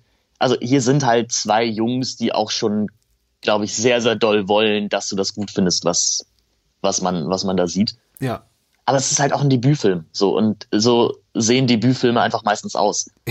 Weil man, man, man will ja, man muss ja Ausrufezeichen setzen, man will ja gesehen werden. Und ich meine, das gelingt den beiden auch. Also ja. ich, als, als äh, jemand, der einfach auf seinen eigenen Marktwert hinweisen will, ist, glaube ich, Saw, Saw perfekt. Es ist etwas, also für mich hat, wie gesagt, der Film, der äh, auf, auf einer rein dramaturgischen Ebene am, we am, am wenigsten langlebig ist, weil wenn man die Twists kennt, er einfach dadurch, dass die Fallen selber in, im ersten Saw-Teil relativ unspektakulär sind, nicht wahnsinnig viel zu bieten hat. Ich meine, klar, da wird, da wird auch mal hier und da gesplattert und jemand kriegt einen Schuss in den Kopf und äh, ein Messer im Bauch, aber es fehlt eben so dieses, ähm, dieses sehr durchtriebene, verspielte Element, was die späteren Teile haben, die dann einfach ein bisschen, ein bisschen origineller sind in ihren Fallenkonstruktionen. Sowas tatsächlich wie Menschen durch ein Stacheldrahtlabyrinth zu jagen, erfüllt für mich teilweise, teilweise dann doch fast den Tatbestand des, der, der, der Folter, so wie es die Kritiker gerne gesehen hätten. Das macht einfach nicht so wahnsinnig viel Spaß. Auch mhm. das Spiel mit den verschiedenen Zeitebenen ist eben, wenn man es weiß, nimmt das viel am, am Spaß aus dem Film raus, weil eben die, die ganzen Spannungsmomente und Saw ist ja einer der, der, der wenigen Teile, die sich überhaupt um sowas wie authentische Spannung bemühen. Das machen ja die späteren Teile schon gar nicht mehr. Da geht es ja einfach nur darum, wer stirbt als nächstes auf möglichst brutale Art und Weise.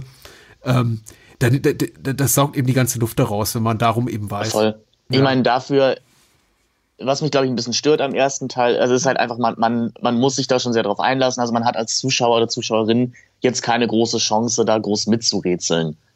So einfach, weil ja. gerade so in der letzten Viertelstunde dir der Film halt nochmal so fünf, fünf Twists da reinpackt, wo du denkst, ja, gut, äh, meinetwegen. Weißt du, wenn, wenn dann Adam zu Dr. Gordon sagt, und ich war der, der dich äh, fotografiert hat. Ja. Ähm, wusstest du?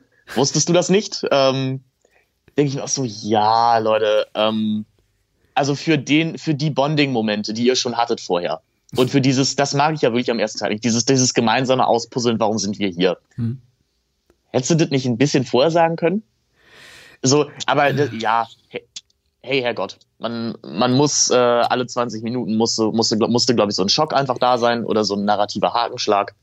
Er ist und wirklich sehr voll diesbezüglich. Das ist mir jetzt auch beim Wiedersehen aufgefallen. Es ist fast ein bisschen viel. Als natürlich, weil keiner der Beteiligten damit gerechnet hat, dass man, dass man noch irgendwann sechs, sieben, acht Sequels machen würde und darin da, sich dafür vielleicht ein paar Ideen hätte aufsparen können.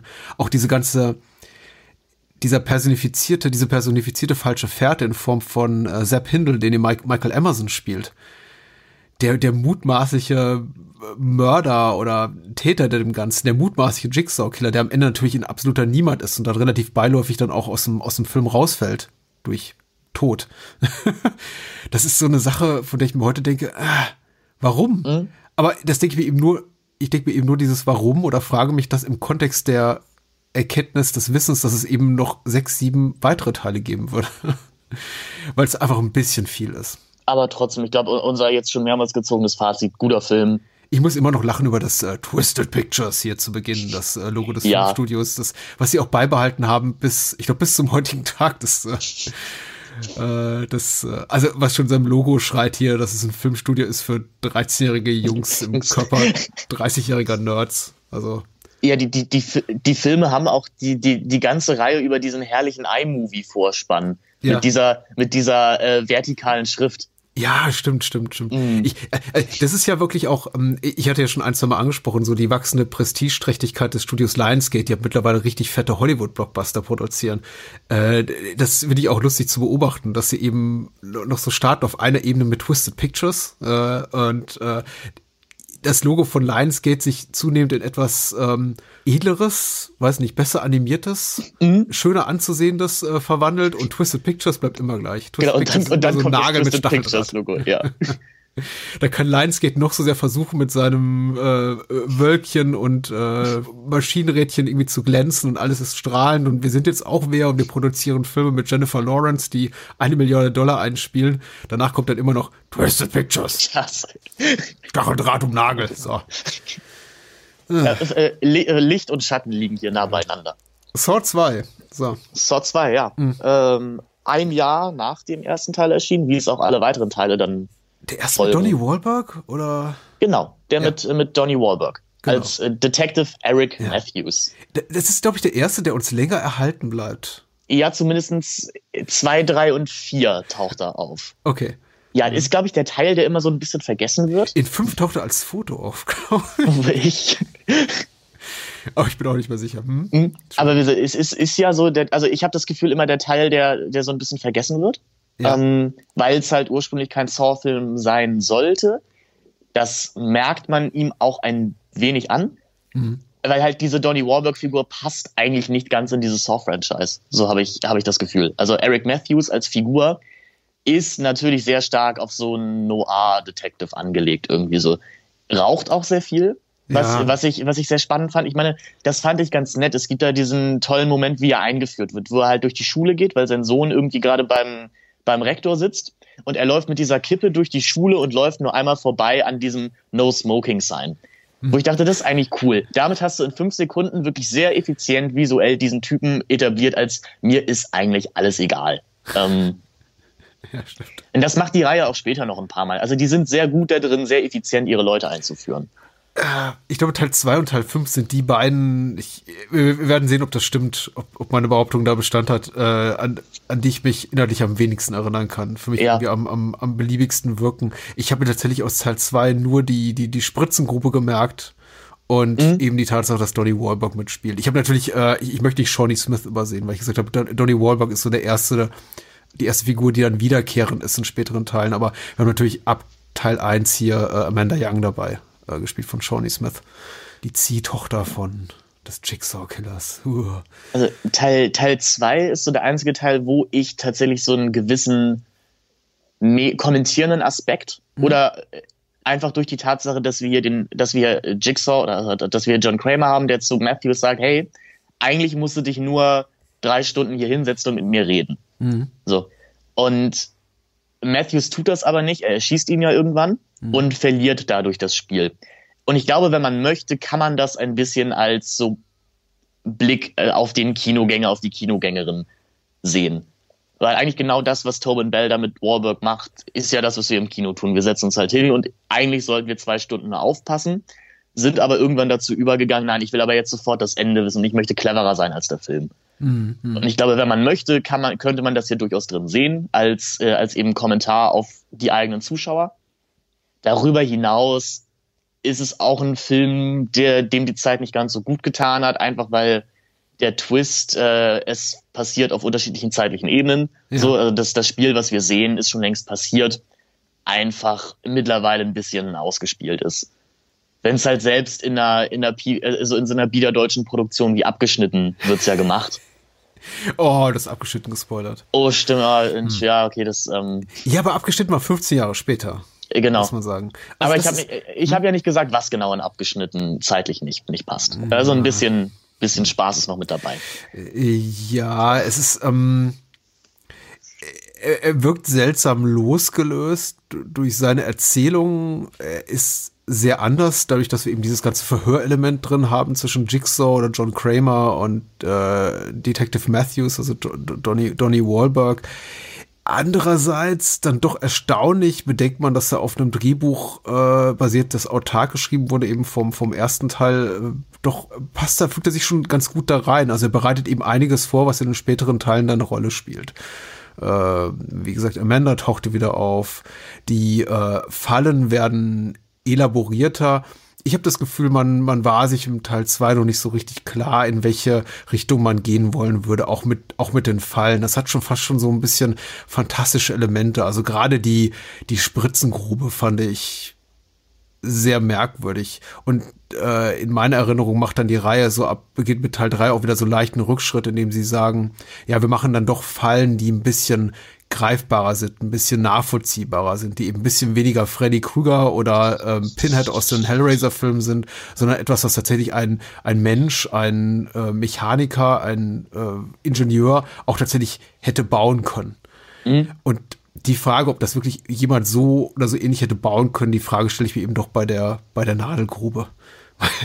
Dazu gehört echt schon viel, ähm, viel Fantasie, um sich vorzustellen, dass dieser etwas ältere Herr da sitzt und äh, irgendwo in einem Keller ein Loch aushebt und da äh, Giftspritzen drin versenkt. Ja, aber wir, wir wissen ja aus den späteren Teilen, dass er da schon mindestens acht Helfer innen hatte. Ja, natürlich. Die, ja. die haben ihm bestimmt dabei geholfen. Ja. Äh, es Jetzt ist auch die Frage, macht es Spaß, so für Jigsaw-Fallen zu konstruieren?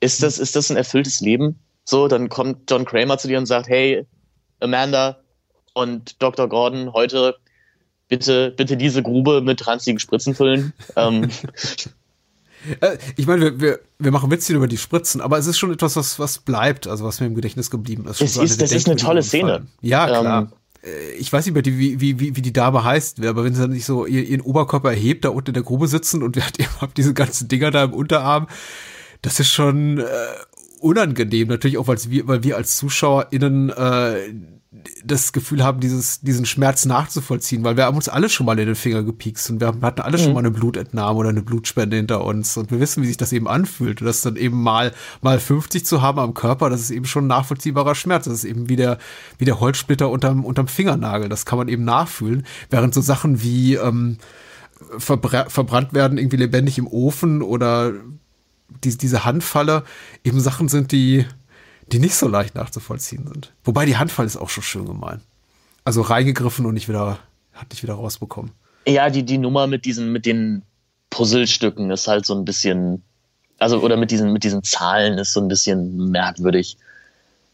Oder halt auch sehr, sehr hinkonstruiert wieder. Ja, man hat versucht, dem Ganzen noch so einen klassischen Thriller-Anstrich zu, zu geben, was man eben auch in den späteren Teilen dran gegeben hat. Man war immer noch so bei dem Gedanken, ja, wir machen ja eigentlich eine Serienkiller-Reihe. Und jetzt haben wir so ein Serienkiller-Skript und lassen uns auch darauf mal noch so ein bisschen rumreiten. Äh, es ist Aber- nicht ohne, nicht ohne Reiz, ja.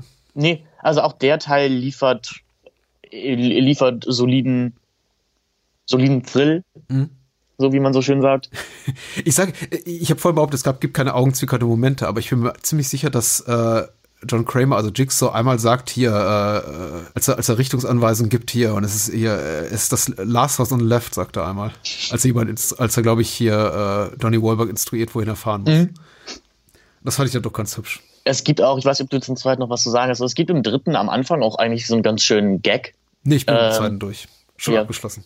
Äh, Im dritten ist ja, sitzt ja am Anfang Matthews äh, im, im Badezimmer aus Saw 1 Mhm. und äh, bricht sich den Fuß, um aus dieser Fußfessel rauszukommen. Mhm. Das fand ich, ich weiß nicht, ob witzig das richtige Wort ist, aber das fand ich clever.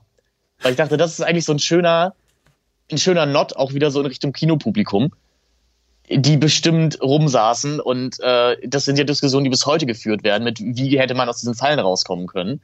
Ähm, und, und einfach sagen, ja, man hätte sich auch auf den Fuß brechen können. So, und das funktioniert auch. Und da mag ich, dass sie zumindestens die, die Willkürlichkeit dieser Fallen so ein bisschen selber kommentieren. Mhm. Weil auch ich mir bei, also bei späteren, in späteren Filmen wird es ja ein sehr großes Ding, dass immer eine Menge X an Blut in irgendeinen äh, Container verfrachtet werden muss. Und ich mich, da, weißt du, und ich mich da schon immer frage, ja, muss es denn wirklich Blut sein? Weißt du? Also, wer kontrolliert denn das? Das ist auch ein Element, was man nie erforscht hat im Rahmen der Reihe, ist, was ist eigentlich, wenn eine Falle mal nicht so gut funktioniert? Also es gibt schon diese Momente, wo äh, potenzielle Opfer, also Jigsaw bzw. seine Fallen austricksen, zum Beispiel ihr Hoffmann am Ende von Teil 6, wo er dann die, die Reverse Bear Trap dann einklemmt zwischen den äh, Gitterstäben und der dann eben nicht zu, Ja. zuklappen kann und er dann eben mit einem kaputten Gesicht, aber irgendwie, aber dann doch mit dem Leben davon kommt.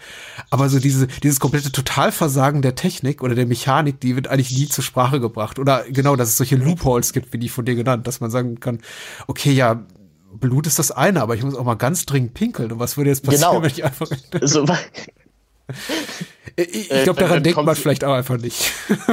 Ich glaube, dann kommt, dann kommt halt Loriot aus, äh, aus ähm, äh, Ödipus mit seinem Nein, Regeln sind dafür da, dass man sie einhält. Und wenn man sich nicht an die Regeln hält, macht das Spiel auch keinen Spaß, Leute.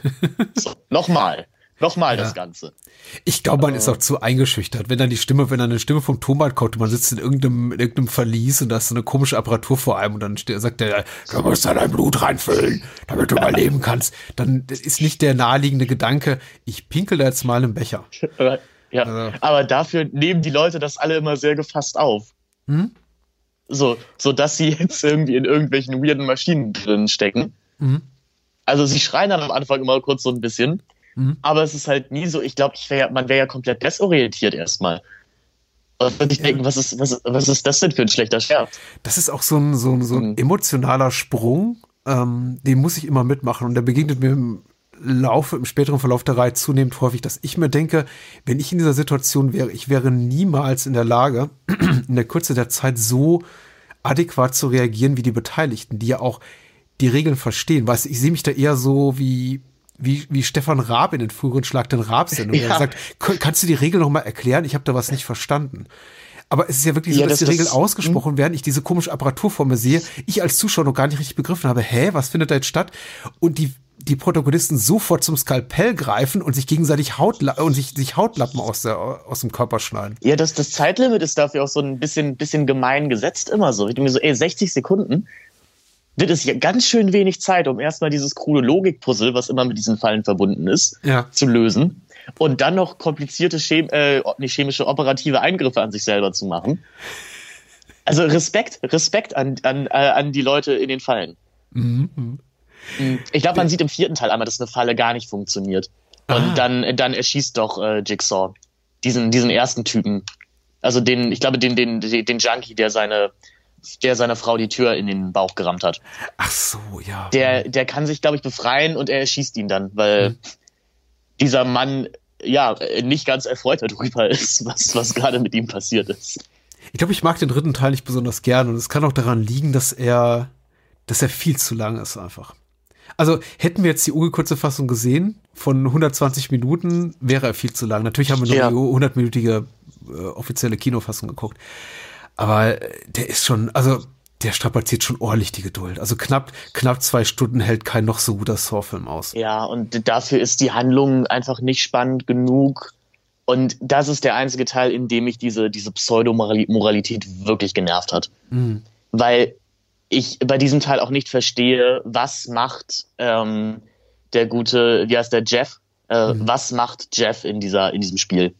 So, was, was hat dieser Mann falsch gemacht? Also für alle, die es nicht mehr ganz auf dem Schirm haben, ähm, in der, in der Fallenhandlung, also in der Haupthandlung haben wir ja, wie gesagt, diesen Mann, äh, Jeff, gespielt von Angus McFadden, der vor drei Jahren seinen Sohn verloren hat bei einem Autounfall mit, mit Fahrerflucht. Und der äh, trauert seit drei Jahren, was ja sehr verständlich ist. Jigsaw hat damit ein Problem und sagt, hey, du, äh, wertschätzt, du wertschätzt dein Leben nicht doll genug. Und deswegen kommst du jetzt in dieses Labyrinth. Ich weiß nicht. Ich, das verstehe ich nicht. Nee, also tut mir leid. Ein armer Mann, der sowieso schon traumatisiert ist, noch mehr zu traumatisieren und ihn dazu zu zwingen, Leute umzubringen. Ich weiß nicht, ob das die beste Therapiemöglichkeit ist. er, er geht wieder wiederum dieser Fragestellung so ein bisschen aus dem Weg, indem er eben einfach Jigsaw selbst über die Klinge springen lässt am Ende des Films. Aber ich habe mich das auch gefragt, ein, äh, warum er da sein die, die, die Prinzipien, nach denen Jigsaw handelt in den ersten beiden Teilen, nicht nur aufweicht, sondern quasi negiert, indem er sagt, im Grunde ist mir jetzt jede Banalität recht, um jemanden auf möglichst brutale Art und Weise dafür zur Rechenschaft zu ziehen und ihn dafür bluten zu lassen, im wahrsten Sinne des Wortes. Also dieser Typ hat es, hat es nicht verdient. Und das macht eben auch schwer, da mitzufiebern, weil man sich ja schon insgesamt dessen bewusst ist, dass er nicht mit dem Leben davon kommen wird. Ein Mensch, der eh schon genug Leid erfahren hat, dann noch mehr Leiden zu sehen. Es gibt, es ist ja auch, es hat ja durchaus immer was Befriedigendes, wenn wir in den meisten Saw-Filmen relativ spät erfahren, was die Menschen, die dort in Jigsaws Katakomben landen, Böses getan haben, dass wir, dass uns das quasi auch so ein bisschen den, den moralischen Freischein gibt, zu sagen, ach so, ja gut, dass sie sterben oder gut, dass sie leiden müssen oder gut, dass sie sich irgendwie einen Arm abschneiden müssten, um der Falle zu entkommen. Die, die waren ja auch irgendwo böse, aber in dem Fall ist es auch tatsächlich so, es ist ein grundsätzliches, auch, auch mit ein paar anderen Figuren Pro Problem, was die Teile drei und vier so für mich plagt, dass ich da einige sehe, von denen ich mir denke, ja, klar, ich, ich, ich, ich sehe, woher du kommst, Jigsaw, aber das ist schon sehr, sehr ungerecht, was du da tust. Ich weiß, du Ja, bist es ein ist- psychopathischer Serienmörder, aber es ist trotzdem. Es ist, Es ist schon sehr so, so zwölfte Klasse Philosophieunterricht, Gedankenspiel. Ne? Ähm, ja. Aber gut, das trägt die Reihe eigentlich für die meisten Teile auch relativ offen vor sich her. Mich stört am dritten einfach, dass sie da wirklich versuchen, John Kramer zur heimlichen moralischen Instanz dieser Reihe zu machen. Und dann gibt's, also wir haben dann ja, wie gesagt, in der, in der Nebenhandlung, äh, dass eben John Kramer im Sterben liegt und sich äh, Dr. Lynn Dandon entführt, die ihn da am Leben halten soll. ja. Was ich grundsätzlich, da könnte man, wenn man jetzt wollen würde, auch sagen, hier hält sie, hier kommentiert das Saw-Franchise, wie es sich selber künstlich am Leben hält. Haha. Ähm, was ich da mag, ist natürlich, also die Hirn-OP-Szene ist sehr gut, die Ja. ist auch sehr unangenehm. Ich würde mir halt nur wünschen, dass sie ein bisschen mehr emotionale Dringlichkeit hätte. Ich, ich habe nach einem guten Beispiel gesucht. Ich musste, das passt nicht ganz zusammen, aber ich musste denken an Mission Impossible 4, an halt das Klettern am Butch Khalifa. Weil das ist ein Ding, das ist auch unangenehm, aber das vermittelt mir der Film vorher als wirklich absolut einzige Möglichkeit, um halt an, sie müssen ja an diesen Datenserver irgendwie da oben kommen, um das zu machen. Und da, da bin ich emotional dann einfach viel- sehr viel mehr investiert, als wenn es einfach nur heißt, der Mann darf nicht sterben. Ich wüsste auch nicht, wie man es besser machen könnte, aber ich hätte mir so gewünscht, dass so ein bisschen mehr Dringlichkeit da drin ist. Einfach nur, ja. Aber es ist eine tolle Szene. Eine sehr unangenehme, sehr gut gemachte Suspense-Szene. Ja.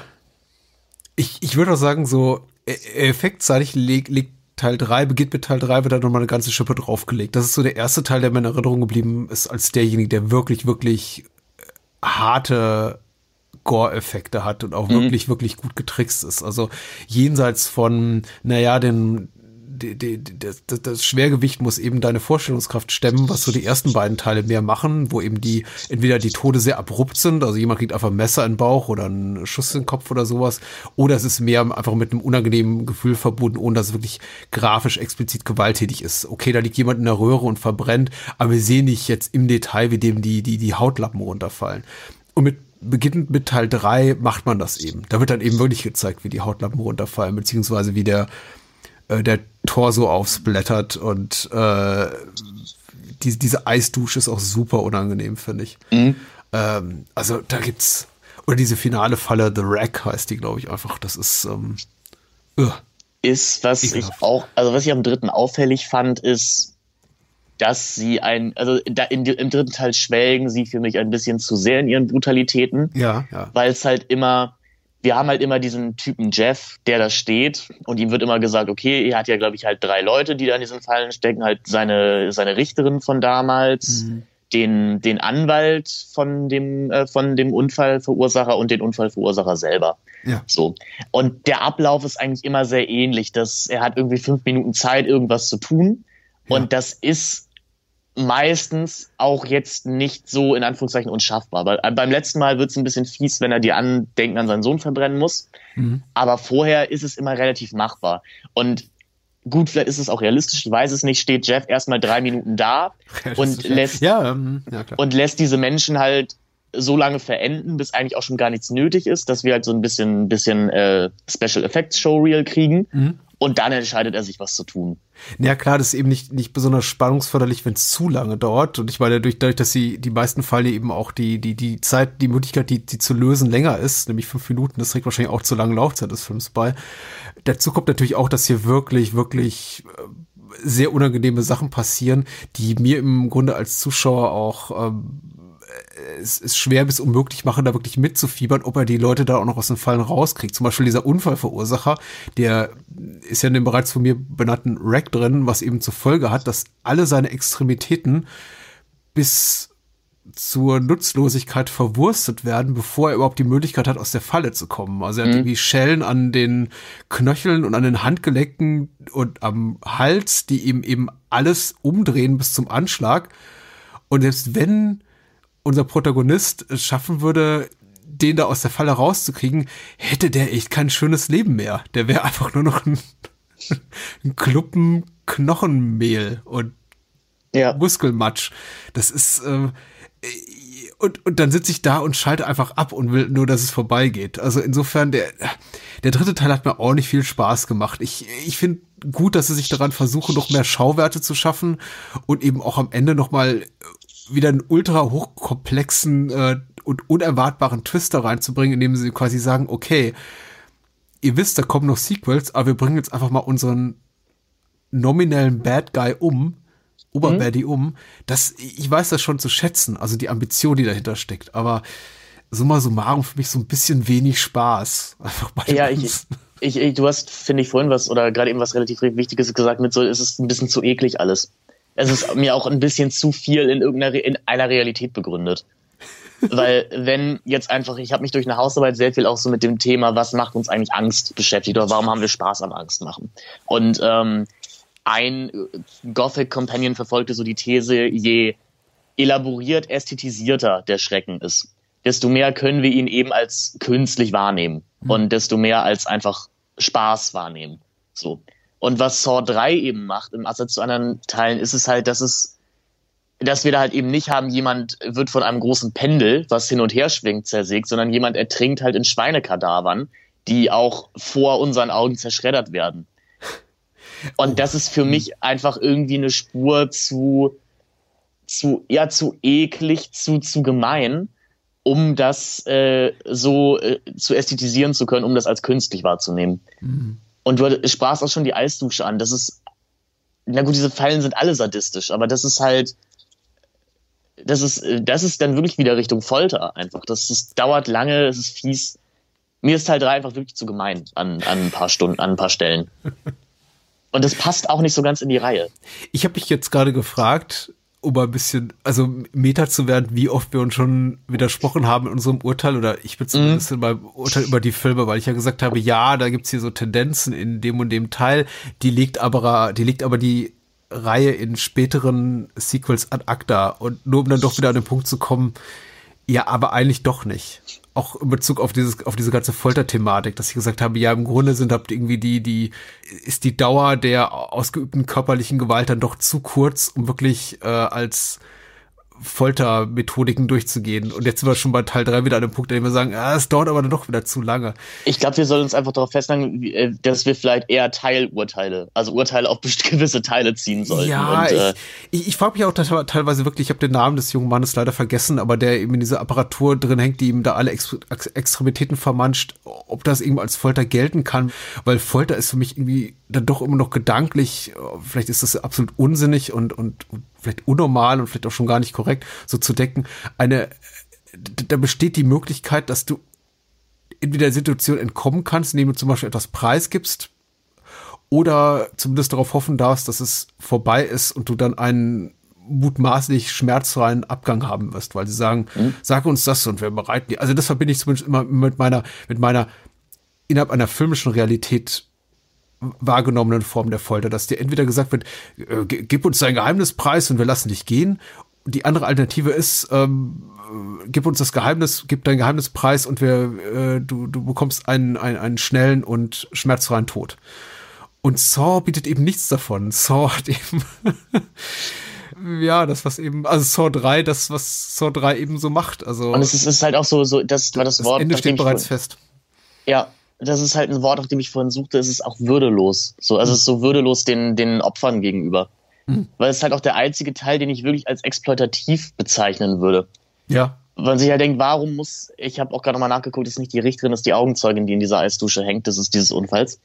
Warum muss die da nackt hängen? Ja. Und warum muss mir die Kamera erstmal eine Full-Frontal-Aufnahme ihres Körpers geben? Also ja, ich weiß schon, warum sie das machen, aber ähm, es passt halt nicht ganz in die sonstige Reihe, die, die sonst ja fast schon bieder ist, was, äh, was irgendwie Sex oder Erotik angeht. Ja, das, die kommt, kommt ja eigentlich fast gar nicht vor in der Reihe. Ja, und in dem Kontext, in dem es eben auch gezeigt wird, erfüllt sie ja nicht mal den, kann sie nicht mal den Tatbestand der Titillation erfüllen, in dem Sinn, dass wir eben als vermeintlich männliche Zuschauer da sitzen und sagen, hohoho, die ist aber sexy, weil das ist natürlich alles so befremdlich und so verstörend, dass es auch nichts hilft oder keinen Mehrwert hat, sondern eben auch einfach nur, wie du schon richtig sagst, erniedrigend ist, würdelos in Saw 3 sind für mich doch die Macher am ehesten ihrem eigenen Hype auf den Leim gegangen, ist so mein Gefühl. Und mhm. vielleicht hat es auch ganz gut, dass die Verantwortlichen für äh, auf, auf Drehbuchseite nach dem dritten Teil gewechselt haben, weil ich glaube, man ähnlich wie Ela Roth es schon mit Hostel 2 widerfahren ist, man keine wirkliche Ahnung davon hatte, was für ein Hype man da losgetreten hat. Der zweite Teil war so übers Knie gebrochen, ach, da liegt doch ein Drehbuch rum, wir schreiben das mal so ein bisschen um und jetzt wirkt so Pi mal Daumen auch wie ein Saw-Film. Und beim dritten hat man im Grunde vieles von dem gemacht, was man von Kritikerseite und Kritikerinnenseite auch vorgeworfen bekommen hat. Und das finde ich eben so ein bisschen bedauerlich, nämlich wirklich auf diesem Folter- und Ekelaspekt rumzureiten. Und die späteren Teile sind, ich möchte nicht sagen frei davon, aber unbelasteter diesbezüglich. Gut, vielleicht, ich weiß, vielleicht haben wir es auch verdient. Was weiß ich. Wollen wir Teil 4 reden? Ja, ich wollte nur äh, einen netten Fun-Fact, den, der auf dem Audiokommentar erwähnt wird, Bitte. ist, dass das äh, Badezimmer, was wir sehen, äh, nicht das Badezimmer aus Teil 1 ist. Das wurde nämlich schon abgerissen. Mhm. Es ist das äh, Badezimmer aus Scary Movie 4. Sehr schön. Und es war, oh. die, es war günstiger da drin zu drehen, als dieses Badezimmer nochmal nachzubauen. Äh, Teil 4, wieder von Darren Boseman äh, inszeniert, aber diesmal drehbuchseitig Patrick Melt und Marcus Dunstan verantwortlich und nicht mehr eben die Originalbeteiligten, die sich, glaube ich, dann auch so aus dem aktiven Teil, aus dem aktiven Part dann auch zurückzogen oder mhm. aber irgendwie jetzt nur noch als äh, Producers, Associate Producers oder irgendwas auftauchen. Genau, Also da muss man ja eher sagen, die einzigen, die uns die ganze Reihe überhalten bleiben, sind Burke, Cools und Hoffman als Produzenten. Ja. Und halt Greutert ist Kevin Greutert, der jetzt, glaube ich, ab Teil 6 äh, die Regie übernehmen wird, ist auch irgendwie immer mit dabei. Ja, Teil 4. Da, da gibt es die Obduktion, Obduktionsszene, wahrscheinlich der technisch beeindruckendste Moment der gesamten Reihe. Moment ist fast schon zu wenig gesagt. Also gefühlt äh, dauert der 30 Minuten der 90-minütigen Spielzeit an. Ja. Ähm, aber der ist, was ich noch lobend an, bei der Hirn-OP erwähnt habe, ist ja, dass er zumindest eine, einen handlungstechnischen Sinn hat und ich schon verstehe, warum es da ist. Ja. Diese, die, die Obduktion ist halt einfach nur, guck mal, was wir können. Das ist Aber- schon ein gro großes, groteskes Theater einfach, was da stattfindet. Genau. Aber es, es sieht gut aus. Also, Ja, es sieht fantastisch aus. ich würde auch sagen, der vierte Teil ist, ist ja der, wo, wie gesagt, dann die, die Hoffman-Saga beginnt. Ich habe immer das Problem, dass ich, ähm, dass ich immer nicht ganz weiß, was machen diese Figuren eigentlich alle. Also, weil sie bauen so ein absurd großes Figurenpersonal plötzlich auf mit FBI-Agenten und äh, normalen Polizisten und Polizistinnen, dass ich mich da so ab Teil 5 irgendwann immer frage, warte, wer war jetzt nochmal wer, wer hat bei den Internal Affairs gearbeitet und aber egal. Und ich verwechsle immer Hoffman und Strum. Also äh, unsere beiden Hauptgegenspieler äh, Gegenspieler gegenseitig in diesem Film. Strum Und ist auch- der mit dem Bluetooth-Dingens im Ohr, ne? Genau, in, genau. Ähm, aber die sehen sich so ähnlich, die beiden. Strum ist ja der, der dann am Ende vom, äh, vom fünften Teil zerquetscht wird. Ah, nee, nee, nee, da meine ich, Ach, nee, den- genau, ich, mein, ich, ich meinst- meine den Chef der beiden, der nochmal den Vorgesetzten. Ja, genau, ich wollte sagen, wie heißt der denn nochmal? Kommt der im vierten Teil überhaupt schon vor? Ja, das ist halt auch das Schöne beim Reden über diese Filme, dass wir immer so ist, ja, der, da haben wir ja auch beim Vorgespräch drüber geredet, ob wir uns die Namen von den Charakteren merken sollten oder einfach nur als, ja, der und der und die und die äh, drauf rekurrieren. Das macht schon kompliziert. Ja. Wer war nochmal wer? Ich dachte, der heißt Rick, ehrlich gesagt. Nee, äh, Rick ist der, ähm, die, äh, die Person of Color, die in dem Spiel drin ist. Also, okay. Also der Detective, der lernen muss, loszulassen. ja. Na gut. Was ich dem vierten Teil geben würde, ist, dass er eine funktionierende Krimi-Handlung hat. Also, dass das ein Teil ist, wo man mit ein bisschen Miträtseln die neue Identität des Jigsaw-Killers durchaus selber entschlüsseln kann. Mhm. Das fand ich cool. Also, da kann man durchaus drauf kommen, dass Hoffman wohl, wohl der Böse sein muss. Auch da, ich finde den Twist ganz nett. Also, sie, sie äh, planten schon ein paar, jetzt wird's sehr anglizistisch hier, aber ähm, sie legen schon ein paar ganz gute falsche Fährten. Mm. Aber ich finde gut, ich würde sagen, das ist der einzige Teil, wie gesagt, in dem man die Chance hat, als Zuschauer ernsthaft mitzurätseln. Das gefällt mir gut. Das Spiel, das Rick durchlaufen muss, ist halt auch wieder fragwürdig. Es ist ja erst ein, ein Polizist, der, so, der zu versessen in seiner Arbeit ist und lernen muss, auch mal loszulassen. Nee, oder also er, er, dass er nicht jeden retten kann Ja, ja. was ich mich auch frage, was ich verstehe die Botschaft dahinter nicht ganz. So, also, aber gut. Meinetwegen, wir stecken nicht in den moralischen Hirnwindungen von, äh, von Jigsaw drin. Man hat, glaube ich, das erste Mal einen Pädophilen als Opfer. Ja, richtig. Hm. Also das erste Mal so einen, einen wirklichen klassischen Bösewicht, auf den wir uns alle einigen können, so in Anführungszeichen. Wo ich mich auch frage, warum hat die Reihe das nicht früher gemacht? Also so, das kann man ihr, glaube ich, positiv anschreiben, dass sie, ähm, dass sie sich noch bemüht haben, moralisch ambige Charaktere zu schreiben und diese Fallen zu tun. Und jetzt so ab Teil 4 einfach anfangen, nee, wir nehmen jetzt einfach das konservativ personifizierte Böse in diese Fallen und dann müssen wir uns nicht mehr mit irgendwelchen Hintergrundgeschichten aufhalten. Ich fand den nicht verkehrt. Er ist auf jeden Fall so, was die Gore-Einlagen betrifft, nochmal so Next Level. Das äh, trifft jetzt wahrscheinlich auch auf, auf die späteren zwei, drei Teile zu. So nach, nach Teil 6 hört es ein bisschen auf. Da kann mich dann nicht so wirklich überraschen. Aber ich hatte meinen Spaß, auch weil er deutlich kürzer ist als der, als der dritte Teil. Ähm, Ich mag auch tatsächlich, also ich wusste es zu schätzen, sagen wir mal so. Mögen wäre vielleicht zu viel gesagt, dass man eben mit äh, Jill, Jill Tuck, die Ehefrau ist ja nicht, aber Partnerin, glaube ich, von, oder ist die Ehefrau? Sagen wir mal die Ehefrau von, von Jigsaw, also von John Kramer. Und hier Detective Hoffman zwei Figuren hat, die schon so nebenbei in Teil 3 eingeführt wurden. Und man da eben schon vorausschaut gedacht hat, das macht das Ganze jetzt natürlich insbesondere nochmal, wenn man die Teile wieder guckt in relativ schneller chronologischer Abfolge, durchaus nochmal bereichernder. Ich glaube, als Kinogänger in Anno 2007 wäre mir das herzlich egal gewesen, dass äh, Detective Hoffman schon mal in Teil 3 irgendwo rum, im Hintergrund rumstolpert. Weil natürlich erinnere ich mich da nicht an Costas Mandylor. Aber so, beim Wiedersehen ist es natürlich schon so, fühlt sich eher an, als ob man eine Serie guckt, eine aktuelle. Mhm. So, ach, hier, guck mal, den haben sie doch eingeführt und jetzt wird er plötzlich, äh, genießt er eine gewisse Prominenz. Ähm, das hat mir doch, äh, doch ganz, ganz gut gefallen und ich, ich bin mir nicht mal dran sich, ganz, sicher, wie ich den vierten Teil damals äh, wahrgenommen habe. Jetzt wusste ich natürlich um die schlussendliche Wendung, also dass äh, Detective Hoffman quasi der ist, der Jigsaws Lebenswerk äh, fortführt. Aber ich meine, dadurch, dass ich eben den Film schon geguckt habe, immer so mit dem Gedanken, ach da, und das macht der Film ja auch ganz deutlich, da ist irgendjemand vermutlich in den eigenen Reihen, der das Ganze, äh, äh der quasi Jigsaws Erbe antritt, hatte ich ihn eigentlich schon die ganze Zeit im Verdacht. Also mhm hat mich, glaube ich, auch damals wenig überrascht.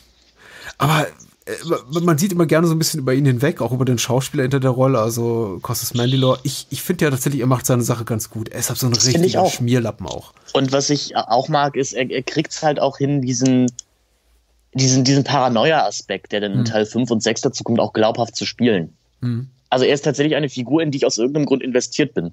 Mhm. Weil sie so ein bisschen Fallhöhe hat oder weil ich ja zumindest weiß, okay, ähm, die hat halt das Geheimnis, ich bin der Jigsaw-Killer und meine Kollegen und Kolleginnen dürfen das nicht erfahren. Ja. Weil das, gibt mir halt wenigstens irgendwas an die Hand. Und so nach Teil 3, also und, und in Teil 4 oder auch in Teil 5 irgendwann, man fragt ja irgendwann gar nicht mehr nach so viel. Man wird ja sehr anspruchslos. Ja. Und denkt sich, gib mir was. Ja. Auch das beteiligte Personal auf Seiten des Gesetzes wird ein bisschen anspruchslos, ich weiß nicht, ob das das richtige Wort ist, aber man, die, sie wirken alle so ein bisschen unbeteiligt. Also das Einzige, was ich Teil 4 so ein bisschen so, so vorwerfen kann, denn es ist ein durchaus unterhaltsamer Teil der Reihe und wie gesagt auch effektseitig sehr, sehr gewinnbringend, ist das alle so ein bisschen, also die Dramatik des Ganzen so ein, ein wenig abflacht. Mir ist das extrem mhm. aufgefallen, als sie eben einen Tatort untersuchen und eben eine der Kolleginnen eben in diesem Detective, in diesem Police Squad dann äh, tödlich verletzt wird und alle darauf reagieren, als sei das das Normalste auf der Welt. Also man ist schon so in dieser Saw-Welt gefallen, dass im Grunde, wenn Menschen einfach so auf brutale Art und Weise ums Leben kommen und sehr abrupt, das gar nicht schon mal als was Besonderes mehr wahrnimmt. So, ach, Mist, ja, wir hätten vielleicht die Falle entschärfen sollen, es ist tot. Verdammt. Ja, es ist. Äh, ja, also, ich meine, wenn ich jetzt ganz wohlwollend wäre, würde ich das ja der Reihe, das auch wieder als Konzept der Reihe anrechnen. Hm. Weil ich habe bei mir gemerkt, ich habe ähm, ich habe meistens so zwei Filme an einem, am Tag dann irgendwann geschaut. So, weil die Enden ja schon zum Weitergucken immer animieren. Mhm. Und man sich denkt, ich will, dass es nicht weitergeht. Aber ich merkte auch bei mir eine Abstumpfung. So, weißt du? Wie gesagt, wenn ich ganz wohl wäre, würde ich sagen, vielleicht ist genau diese Abstumpfung, die auch die Figuren erleben, einfach nicht schlecht, ein schlecht geschriebenes Drehbuch, sondern auch irgendwo programmatisch für die Reihe. Ja. Who knows?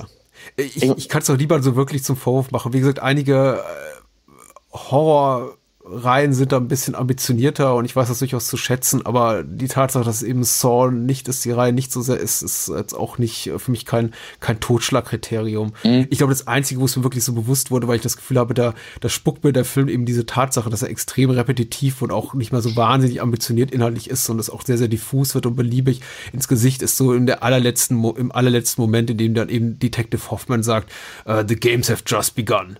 Und ich denke mir, ja, oh, was? Das ist so, das ist, als wenn dir irgendwelche Werbemacher zehn Jahre erzählen, diese Produkte, die du kaufst, sind die tollsten, die du je erlebt hast, und dann kommen sie an mit, ähm, aber der, was ihr bisher gesehen habt, war, war, war Käse. Jetzt kommt das wirklich gute Produkt. Also jetzt kommt das iPhone 15.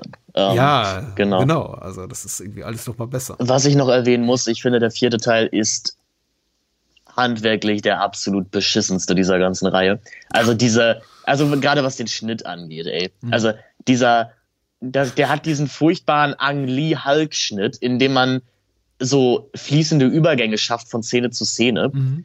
Für die ZuhörerInnen, die das nicht mehr ganz vor Augen haben gerade so, weil man vergisst diese Filme ja auch schnell.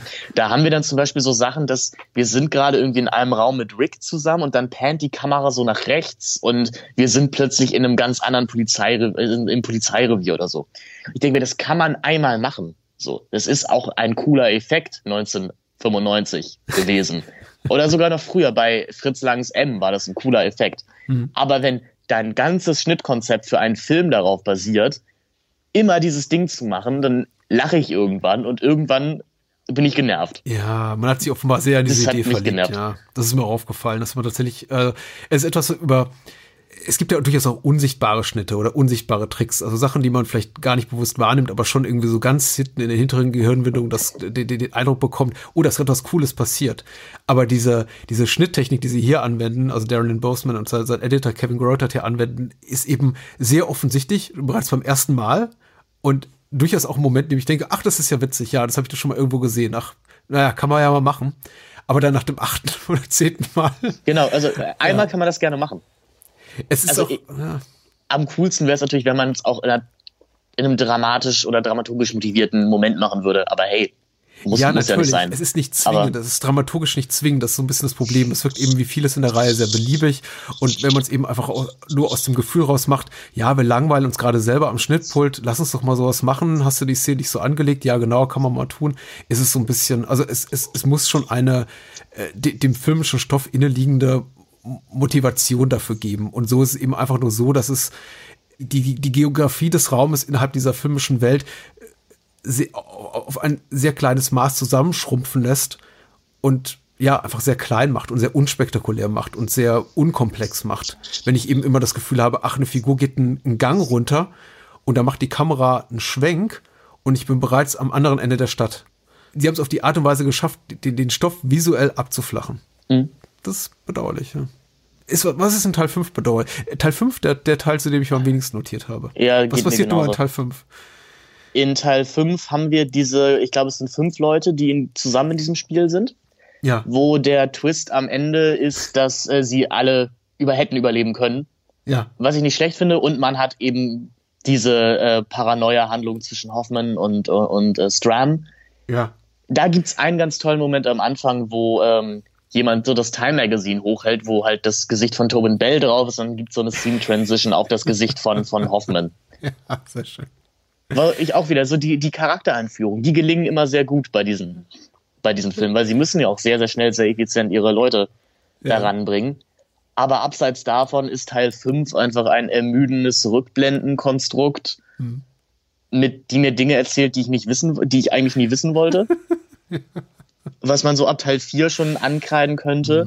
Hm. Wie, ges- wie gesagt, die- diese, diese Glasbox Hm. ist ganz cool, äh, in der man, in der man ertrinkt. Ja, stimmt. Hm. Und auch das, äh, das Finale, ähm, ich glaube, das, der fünfte ist der, wo, wo äh, Storm zerquetscht wird. Richtig. Äh, ja, genau, ist er.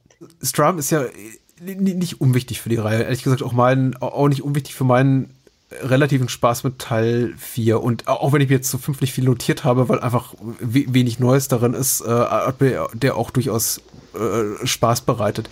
Ich finde ja an Strum tatsächlich gut, dass, es, dass wir zum ersten Mal einen Protagonisten haben auf Seite, auf Seiten des Gesetzes, von dem ich mir schon erhoffe, dass er am Ende ungeschoren davonkommt. Oder zumindest in Erwägung ziehe, dass das passiert, dass mir die Reihe gestatten könnte, dass das auch so kommt. Dass es irgendwie einen am, Ende doch gut endet. Weil bei bis allen bisherigen Good Guys, möchte ich mal sagen, und Good Girls, die die Reise zu bieten hat, war mir eigentlich mehr oder weniger klar nach fünf bis zehn Minuten, okay, die werden diesen Film nicht überleben und sterben sie in diesem Teil nicht, sterben sie im nächsten Teil. Bei Strum habe ich zum ersten Mal das Gefühl, auch weil die, weil die die Umstände so gegen ihn aufgestellt sind, dass ich das Gefühl habe, okay, der, muss ihn doch irgendwie da rauskommen lassen. Der muss das doch irgendwie schaffen, seine Kollegen davon zu überzeugen, dass hier Hoffmann der Bad Guy ist und er kommt aus der Nummer wieder raus. Und der Film macht ja etwas sehr Geschicktes. Er lässt ja Stram dieser Wasserfalle vermeintlich entkommen, indem er sich eben hier die, die Luftröhre aufschneidet und einen Kuli durchrammt, also reinsteckt und dann dadurch atmet. Und wir für einen kurzen Zeit, also ich mich zumindest in der Gewissheit wege, cool, der kommt davon. Der hat den Mhm. Jigsaw-Killer, der hat Hoffmann ausge, ausgetrickst. Das war's jetzt.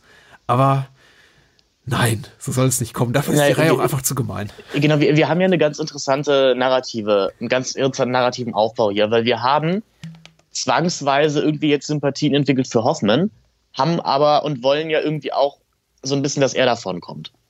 Ähm, No, einfach, ja. na, weil, ne, ne, also, äh, ich, lass mich kurz einmal äh, ausreden, so, also das nur hypothetisch einmal dahingestellt. Wir haben zumindest Zeit mit ihm verbracht und es gibt ja, wie gesagt, einfach die Theorie, dass Zeit mit einem Charakter verbringen equals irgendwo Investment. So. Aber dann haben wir halt, wie du von dir gerade erwähnt, einen mit, mit Strum eine wirklich mal kompetente Figur auf der Seite des Gesetzes, der auch schlauer, der sehr schlau ist, sehr gut in seiner Arbeit ist. Und diese Idee, dass wir eigentlich zwei Figuren haben, denen wir, denen wir wünschen würden, dass sie davonkommen mit dem, was sie tun oder dass sie Erfolg haben, die sich aber gegenseitig natürlich ausschließen.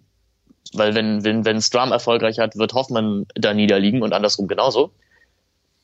Das ist durchaus spannend. Da macht die Serie jetzt nicht so wahnsinnig viel draus, weil es auch der letzte Teil ist, in dem wir Strum sehen. Aber es, es hat, wie gesagt, es ist irgendwas. Ja, ich finde es eine interessante Konstellation. Die, die, die, die hält mich auch bei der Stange, wenn der Film es auch sonst nicht tut. Ich meine, der hat ein paar, wieder ein paar ganz schöne Effekte. Ich finde vor allem eben dieses, dieses, dieses Cold Opening mit diesem äh, äh, Poe-inspirierten Pendel, äh, da ganz schön unter dem der Neonazi liegt. Und äh, auch wenn immer so die Opening Credits einiges zunichte machen, weil die sehen eben immer aus wie aus einem äh, Videospiel anno 1996. Also das, ich finde es immer so ein bisschen schade, wenn eben die ganzen praktischen Effekte so hübsch sind und wir dann so pff, wird einem dann irgendwie Saw 5 entgegengeklatscht und es fliegt einem entgegen in einer Art und Weise, wo man noch das Gefühl hat, die, die, die Pixel mitzählen zu können. Und davon abgesehen, ich möchte einfach zustimmen bei allem, was du sagst. Und du hast einen ganz wichtigen Punkt erwähnt. Strum ist eben smart.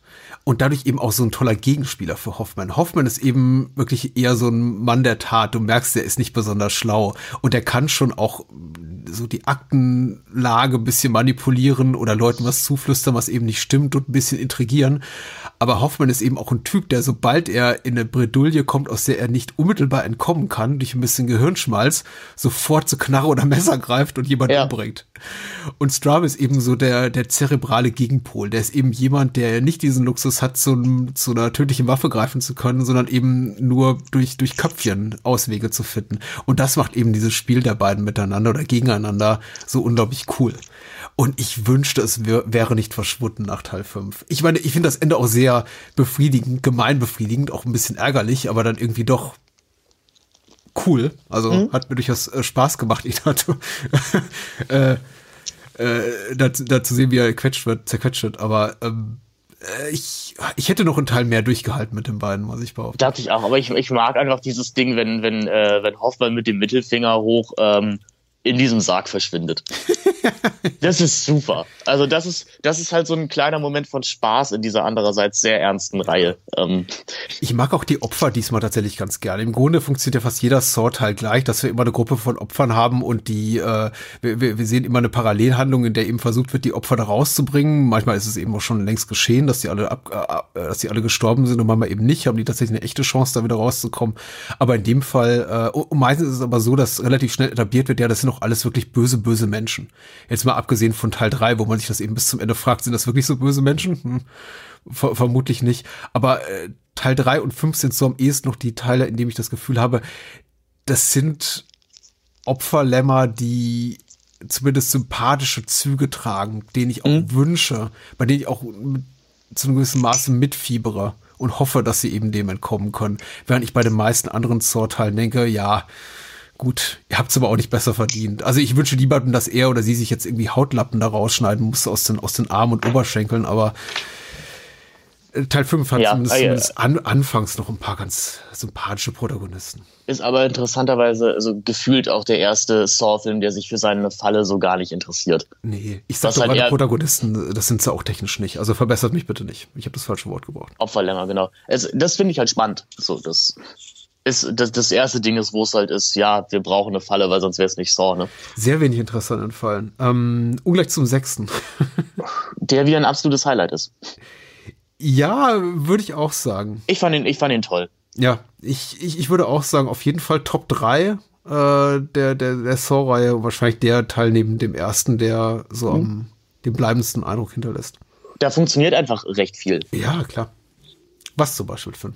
Naja, wir haben das Endstück dieser, dieser Hoffmann-Paranoia-Reihe, die auch durch äh, Greutert äh, ganz cool inszeniert ist. Mit halt Figuren, die ihm immer näher kommen. So, also äh, sowohl auf der, auf der falllösenden Ebene als auch räumlich. Das mag ich ja. Ähm, und wir haben äh, eben, oh Gott, wie heißt er denn? Ähm, ist es, nee, nicht Erickson, äh, William Easton, den ähm, von Peter Orderbridge gespielten Versicherungsmagnaten, Ja. der ein sehr simpler, aber sehr funktionierender Schurke ist. Und ja, wir haben eine sehr oberflächliche Kritik des US-Gesundheitssystems. Aber für das, was diese Reihe tut, funktioniert das ja vollkommen.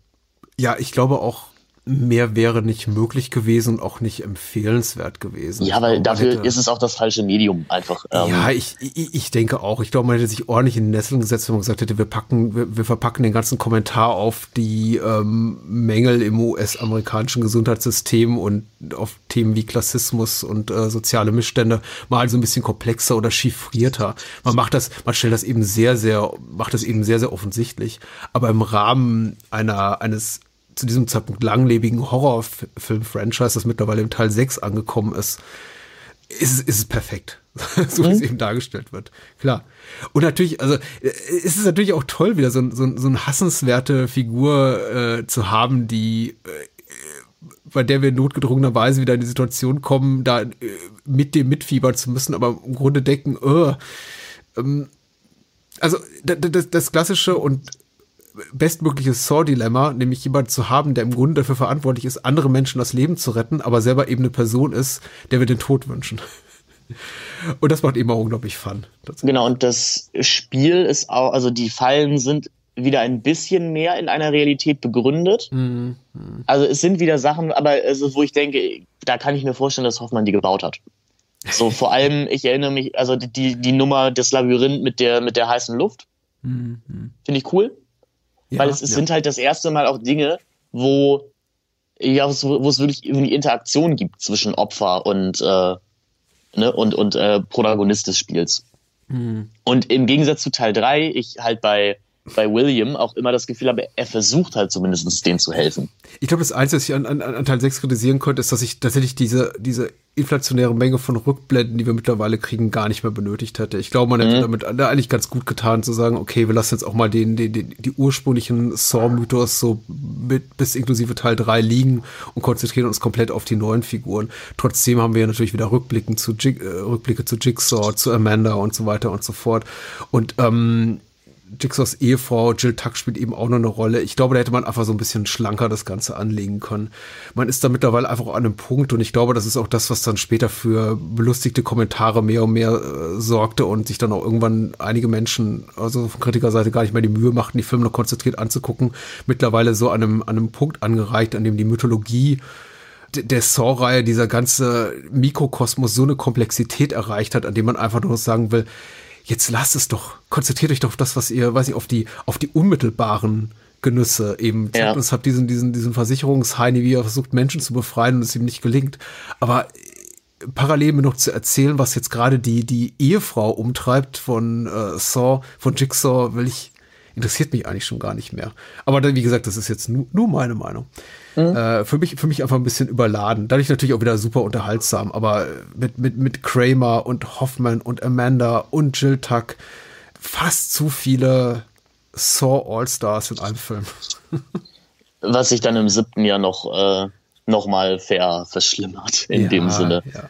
Ich würde sagen, vielleicht werde ich auch gleich, vielleicht strafe ich mich gleich selber lügen, indem ich wieder widerspreche, aber ich glaube, die allererste Falle ich glaube, im Saw-Fandom The Sacrifice of Flash genannt, die ich auch bereits schon zweimal umschrieb, hier mit äh, Sachen aus dem Körper schneiden und auf die mhm. in die Waagschale schmeißen, finde ich persönlich ja so die widerlichste ja. Saw-Falle von allen. Und auch wieder so ein Fall, wo es heißt, ihr habt 60 Sekunden und ich mir denke, okay, ich würde die 60 Sekunden da sitzen und mir denken, entweder was genau soll ich machen oder ich schneide mir mal einen Fingernagel ab.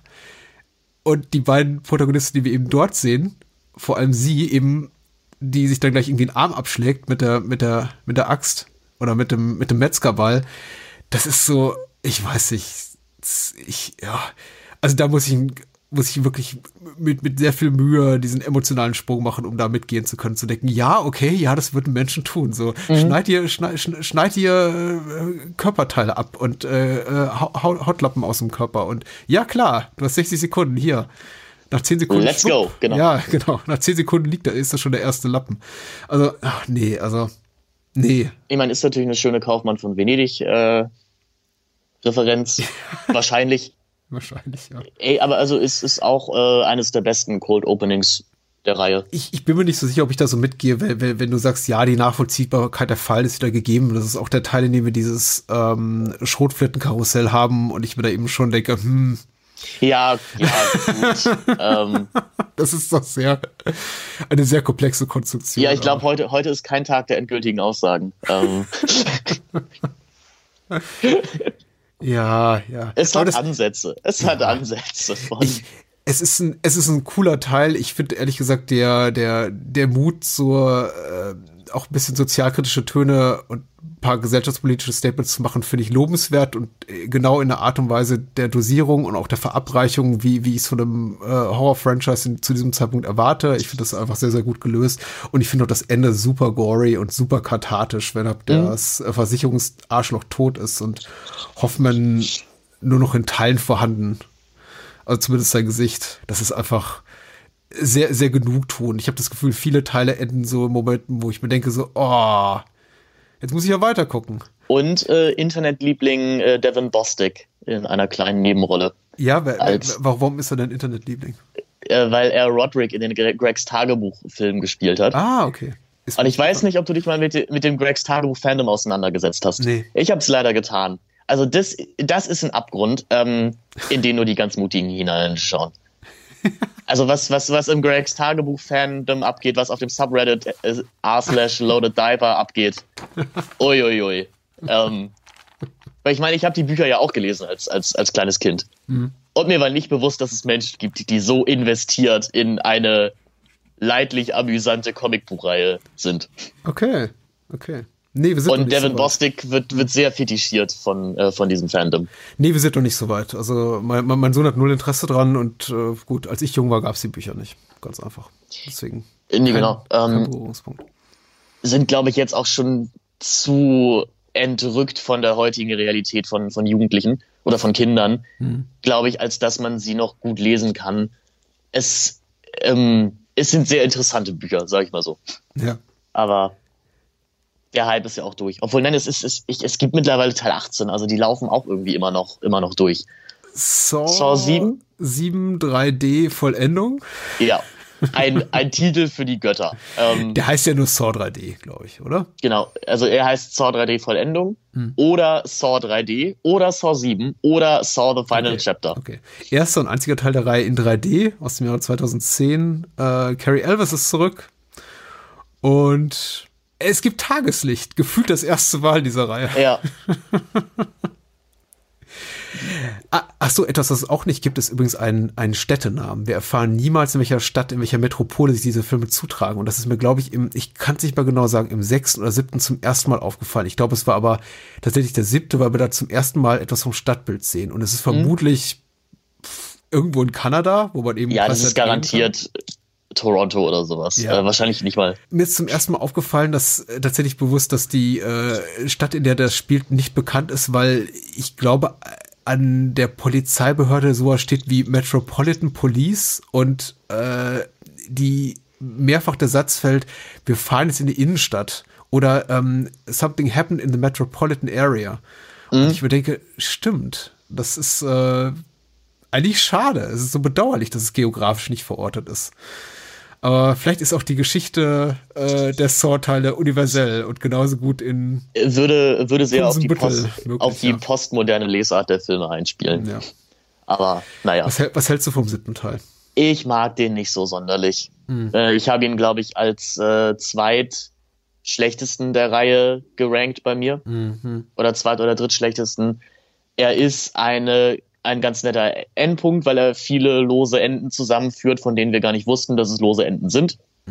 Ja, ich, er hat ein paar nette Ideen. Also ich mag halt mit Sean Patrick Flannery, dass wir eben diesen Typen haben, der von sich behauptet, er hätte eine Saw-Falle überlebt. Ja. Und ich mag, also ich mag den medialen Ballast, der plötzlich um diese, um die Saw-Traps gemacht wird. Ich mag auch die Idee, die erste Falle in der Öffentlichkeit stattfinden zu lassen. Das Problem ist halt, dieser Film stellt halt sehr viel hin, aber das machen die Filme, also die, die ganze Reihe ja nie. Sie denken halt ihre, sie stellen sehr viele Konzepte hin, aber sie denken sie nicht wirklich zu Ende. Und das ist halt immer ein bisschen schade. Gerade diese Nummer halt mit dem Reality-Star Bobby Deegan, also gespielt von Sean Patrick Flannery, da wollen, machen wir so ein bisschen halbherzig Kritik äh, um Personenkult, aber es ist dann auch ganz schnell wieder weg. Ich, weiß auch nicht, ob ich es wirklich gerne gesehen hätte, aber dachte mir auch, man, also mach's halt entweder ganz oder gar nicht. Ich mag Flannery in der Rolle. Ja. Er ist sehr gut. Es ist einer der wenigen Fälle, ich meine, we- wenig ist untertrieben. Es gibt durchaus äh, die Möglichkeit zu schauspielerischen Glanzleistungen in der Reihe, aber es ist jetzt kein, keine, keine Filmreihe, die von, für, an die man sich erinnert für ihre äh, schauspielerischen Glanzvorstellungen. Er ist sehr gut und er hat eben auch die Möglichkeit, weil seine Rolle relativ äh, im, im Kontext des Möglichen äh, komplex geschrieben ist, äh, für die Reihe da einiges zu leisten. Aber das hat mir zumindest Spaß gemacht. Davon abgesehen, ge ge- gebe ich dir recht, es ist für mich, er ge- gehört für mich auch zu den schwächeren Teilen der Reihe. Und ich weiß noch nicht mal genau so, ich weiß noch nicht mal genau warum. Vielleicht, weil er einfach ein bisschen wenig zusammengehörig sich anfühlt, sehr diffus, sehr zerlaufen. Ich habe das Gefühl, ich sehe acht Filme parallel Ja. und an keinem hat, haben die Macher so richtiges Interesse. Also sie, sie erzählen tatsächlich im, im Audiokommentar, ich habe in dem Teil auch mal ein bisschen reingehört, ähm, da erzählen sie halt, dass eigentlich noch ein Saw 8 geplant war, nach, aber halt aufgrund von, von der vorhin ja auch schon mal erwähnt, ob der etwas äh, enttäuschenden Einspielergebnisse von Teil 6 man eben Teil 7 und 8 zusammengelegt hat. Und sie erzählen da hier und da ein bisschen, wie die Szenen eigentlich geplant waren und dass das eigentlich alles viel mehr Sinn ergeben hätte. Erinnerte mich dann ein bisschen um die Diskussion um Justice League und den Snyder Cut. So, ich weiß nicht, vielleicht, vielleicht kommen in, in, vielleicht kommen durch diesen Podcast Leute, die sagen, oh, release the Greuter Cut of Saw, Saw 7. Man weiß nicht. Also sie, sie erzählen ja halt viel so, ja, das ist alles ein bisschen übers Knie gebrochen, dass Carrie Elvis jetzt wieder mit dabei ist. Ähm, und er hat eigentlich auch nichts zu tun. Nee, hat er. Hätten wir noch, ein, genau, hätten wir noch einen Teil mehr gehabt, dann wäre das alles ein bisschen sinnvoller gewesen. ja. Das, das mag ich, also ich, ich mag, dass eigentlich gefühlt alle Macher dieser Reihe relativ offen mit dem Produkt umgehen, was sie da haben. Ja, ja. Also äh, äh, zumindest ein Großteil der Leute irgendwie, also die dann mal einen Audiokommentar einsprechen oder so.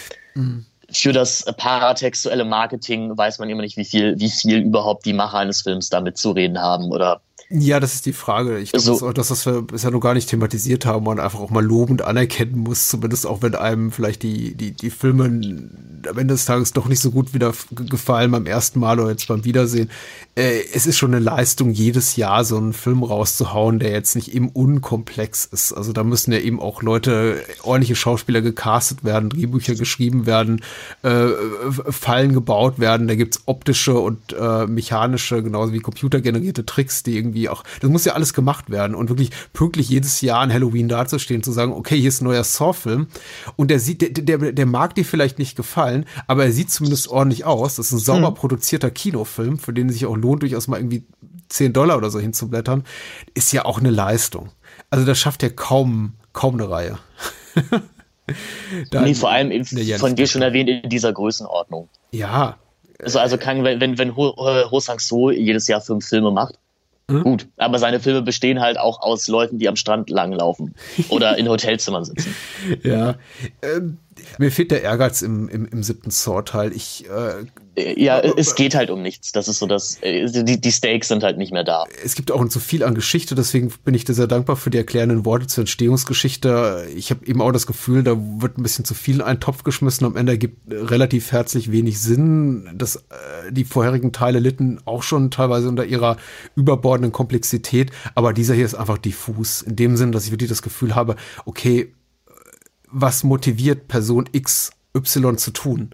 Und Carrie Elvis ist wahrscheinlich der größte Leidtragende. Ich meine, ich bin mir sicher, Carrie Elvis hat sich gefreut über den Paycheck und dass er nochmal mitmachen darf. Und ich meine, er hat auch nicht viel zu tun. Und wenn dann irgendwie hier die Produzentin, wenn Lionsgate ankommt und sagt, hier, pff, drei Drehtage, 100.000 Dollar, wird er wahrscheinlich auch gesagt haben, na gut, okay. Na, Ja. er stand der Reihe wohl, aber gar nicht so freundlich gegenüber. Ja, Also da wird auch nicht explizit was drüber gesagt, aber nach Teil 1 war er wohl gerade den Produzenten der Reihe gegenüber nicht sehr freundlich gestimmt.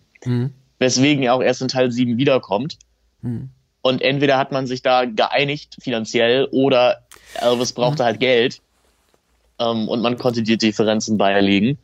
Das wird in so einer Spitze mal erwähnt hier und da, Okay. dass ähm, Aber man ist natürlich, äh, natürlich sind alle glücklich, dass sie Carrie Elvis wieder in der Saw-Familie nach so langer Zeit begrüßen dürfen. Das äh, äh, kommt wieder zu meiner Urthese zurück. Ich glaube, Herr Elvis ist kein wirklich sympathischer Mensch. Ja, aber das ist aber auch so eine klassische Konstellation, das sieht man ja gerade so im Indie-Bereich immer wieder, dass wenn man sehr preiswert etwas dreht, was durch die Decke geht und man dann natürlich vorher äh, Deals abgeschlossen hat mit den äh, Beteiligten, die alle extrem übervorteilen oder benachteiligen, dass man dann natürlich damit großen Ärger riskiert. Also wenn man etwas, wenn man so, so einen Indie-Film dreht wie Saw für, was weiß ich, 200.000 australische Dollar und er geht so durch die Decke, dass der weltweit 100 Millionen Dollar einspielt, hat aber sich mit Carrie Elvis darauf geeinigt, dass er vier Tage am Set äh, dabei ist und dafür eben nach, nach, nach Tarif oder nach Gewerkschaftsvorgaben da bezahlt wird, was weiß ich, ein paar tausend Dollar pro Tag kriegt und dann sieht, okay, hm, hätte ich das geahnt, hätte ich das Zehnfache verlangt. Das ist, das sorgt für Unmut, das verstehe ich auch. Also, Ja. ich frage mich bis, bis heute, wie die das gelöst haben, zum Beispiel mit dem Blair Witch Project, mit den Beteiligten. Weil das ist ja so, zum Beispiel so ein Film, da hat in, in meiner Wahrnehmung nie jemand große Ansprüche geäußert. Es ist ja sogar so weit gegangen, dass der Film rauskam, durch die Decke ging, Geld wie Hulle machte und die Hauptdarsteller sogar noch eine große Zeit lang so taten, als wären sie tot oder überhaupt nicht mehr öffentlich in Erscheinung traten. Und äh, Saw ist eben der gegenteilige Fall. Der geht etwas total durch die Decke und hast irgendwie Carrie Elvis jemand, der sagt, "Hm, und ich krieg kein Stück vom Kuchen ab. Scheiße. Grill. Genau.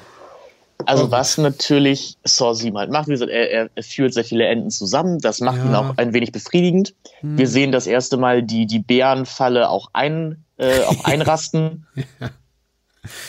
Was, glaube ich, auch das einzig sinnvolle Ende ist für die Reihe. So, also halt die, die Falle, die uns am längsten angeteasert wurde und immer ausgetrickst wurde, am Ende am Ende auch mal zum Höhepunkt kommen zu lassen. Ja, der Tod von Jill ist einer der besseren. Sie hat dann noch so eine Traumsequenz, in der sie eben äh, aufgespießt wird an so einem äh, fahrenden Zug auf Schienen, äh, was auch noch ganz lustig ist. Davon abgesehen sind die Fallen leider nicht so wahnsinnig originell und die profitieren eben vor allem von dem 3D-Faktor. Also ich glaube, wenn man den 3D im Kino sieht, ist es ganz lustig. Ja, aber es ist halt lustig, ne? Es ist nicht mehr. Also zur Zeit dieses 3D-Hypes rund um Avatar und sagen wir mal zwei, drei, vier Jahre danach wurden eben sehr viele äh, Filme, gerade äh, tricklastige Filme, äh, so inszeniert, dass eben ihre ganzen Effektsequenzen nur dann amüsant sind, wenn man sie eben auch in 3D guckt.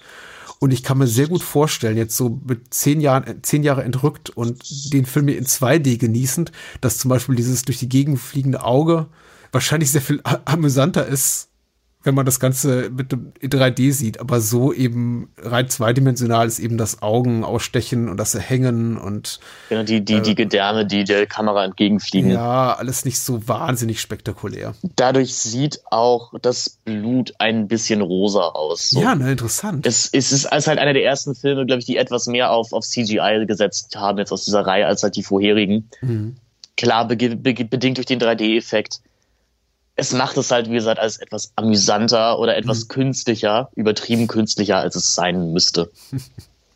Also Highlight ist für mich noch so die etwas wahllos oder beliebig wirkende, aber sehr befriedigende Mordszene mit den drei Neonazis. Das ist so einfach, die ist einfach so mitten im Film drin, ohne irgendwelchen großartigen Kontext. Also klar, sie wird nochmal später thematisiert, es gibt eine Tatortbesichtigung, so von wegen, ach guck mal, was hier passiert ist, meine Güte. Aber äh, ansonsten könnte die auch eigentlich einfach fehlen und der Film wäre um nichts ärmer. Also auf einer Ja. erzählerischen Ebene. Aber, aber die geht ja schön in die Vollen. Äh, ja, klar. da schmatzt es gut. Überhaupt der äh, Tageslichtsblätter fand ich ja zu Beginn auch lobenswert, dass sich mal daran versucht haben, eben tagsüber was statt, äh, zu zeigen. Ähm, erinnerte mich so an, äh, wir hatten ja auch darüber gesprochen, vor vielen Monaten über äh, an die, an den äh, in hellem Tageslicht und mitten an einem dicht bevölkerten urbanen Platz äh, geschehenen Mord äh, hier an, an Brad Pitt in Counselor. Oh, Entschuldigung, jetzt habe ich auch noch Counselor. Ich hätte, Aber Äh, wir haben The Spoilerwarnung ja schon in, in der Folge gespoilert. Ja. ja, Und nach unserer Folge hat den ja auch jeder gesehen, weil wir gesagt haben, was für ein toller Film das ist. Also er ist nicht verkehrt. Ich finde ihn allerdings auch so ein bisschen. Er wirkt sehr übers Knie gebrochen und sehr bemüht darin, sehr viele Handlungsstränge zu einem guten Ende zu, Ja, zu, zu, zu bringen. Was eben darin mündet in gewissen Szenen, bei denen ich mich fragte, warum machen Figuren das, was sie tun? Ich glaube, am blödesten fand ich sogar noch diese Internal Affairs Type, die Jill dann nach ungefähr acht Sekunden Gespräch Immunität zusichert. Und ich mir denke, nee, also ich weiß klar, wir sind hier immer noch in einem mit, mit, mit plakativen Reizen glänzenden Horrorfilmen und nicht hier in einem äh, Courtroom-Drama oder so. Aber so funktioniert das amerikanische Rechtssystem nicht. Hier kann nicht irgendwie die, die Ehefrau eines Serienkillers reinschreiten in eine Polizeibehörde und da sitzt dieser, diese Internal Affairs-Type und sagt, ja, verrat mir was, dann, dann Klar. Äh, werden sie niemals einen Knast von innen sehen. Ich denke, äh, nee, nee. aber egal, Jill ist ja eh tot am Ende. Also. Ja, ich meine, die Reihe hat es natürlich gut in dahin, dass wir sind jetzt beim siebten Teil. Genau. Das werden keine neuen Zuschauer, ZuschauerInnen mehr schauen, die sowieso nicht schon an Bord sind. Deswegen frage ich mich halt immer, natürlich machen wir das jetzt gerade, wie, wie sinnvoll das ist, diese Teile tatsächlich zu empfehlen. So, weil ich Ja. denke mir so, hey, wenn du kein Fan bist, wirst du vielleicht den ersten Teil mal geguckt haben und denkst, okay, aber mehr brauche ich nicht. Oder du schaust es halt weiter, weil die Geschichte dich ja vielleicht doch ein bisschen am, äh, am, ja, am Wickel hält oder du sehen möchtest, mit welchen kreativen Mordideen sie jetzt als nächstes um die äh, Ecke kommen. zu Teil 8. Wir müssen langsam zum Abschluss kommen. Ja. Dem, dem, dem Highlight der Reihe, Jigsaw, das erste Reboot 2017, sieben Jahre nach Saw 7 3D Vollendung, kam dann doch noch mal, wurde doch noch mal irgendwie hier der Jigsaw-Killer aus der Grube, aus der Kiste geholt und äh, mit einer kom komplett neuen Besetzung, bis auf die Produzenten hinter den Kulissen. Äh, Josh Stolberg und Peter Goldfinger schrieben, Pete Goldfinger schrieben das Drehbuch, äh, die Spirit Brothers, auch damals gerade sehr populäre Genrefilmmacher, ne, auf dem Regiestuhl. Pre Predestination hatten die gemacht, ne? So als, als, als Zum- Achtungserfolg. Zum Beispiel. Und diesen äh, relativ coolen Vampirfilm. Äh, Daybreakers, Daybreakers, ne? ja. Mit Ethan Hawke, ja. Ja. Cooles Ding, war sehr vielversprechend, wurde äh, sehnlichst erwartet. Ich weiß gar nicht mehr, wie er ankam. Wie kam er denn bei dir an? Ähm, ich, ich fand ihn richtig doof. Ich fand ihn richtig, richtig blöd. Ähm, ich glaube, er hat auch eher verhaltene Kritiken bekommen, also von, von der Presse so. Von den Fans aber doch sehr lobend aufgenommen. Glaube ich, hat sein Geld auch ganz gut eingespielt. Wie gesagt, ich ähm, hätte ihn im Kino sehen können, hab's dann aber nicht gemacht, vor allem, weil da, glaube ich, auch noch nicht klar war, dass die ab 18 Fassung hier auch wirklich ab 18 ist. Und weißt du, und ich mir da schon im Kino dachte, du, ich guck mir doch jetzt nicht ähm, die bestimmt um 10 Minuten gekürzte Fassung an. Ähm, ich glaube, das war auch irgendwie ein aus, äh, ausschlaggebender Punkt. Was mich an diesem Teil stört, ist, dass er, da werden wir bestimmt noch mal näher drauf eingehen, dass er sich, äh, also er hebt sich bewusst ab vom, vom Rest der Reihe. Das ist, glaube ich, auch richtig und wichtig, wenn man knapp zehn Jahre später ein Reboot startet. Er tut's aber nicht konsequent genug und das stört mich halt, weil Tobin Bell ist halt wieder dabei und dieser, dieser, dieser, dieser, dieser Jigsaw-Film wird trotzdem wieder in den bereits bekannten Saw-Mythos eingegliedert. Und das fand ich störend wie Sau. Weil ich gebe dir bei den ersten sieben Filmen, das sind eben sieben Filme, die erscheinen einmal im Jahr. Da bist du als Zuschauer irgendwie investiert und die verlangen auch ein bisschen was von dir. Sind aber in so einem kurzen zeitlichen Abstand, dass ich dann könnte, okay, das ist möglich, das ist möglich, hier mitzugehen. Bei Saw 8 würde ich sagen, ist in, es kräht doch jetzt wirklich kein Hahn mehr danach, wann dieser Teil wo zeitlich einzuordnen ist und was dem armen John Kramer jetzt schon wieder angetan wurde. Also wer da seinem Neffen ein Motorrad ohne Bremsschläuche verkauft hat und sowas.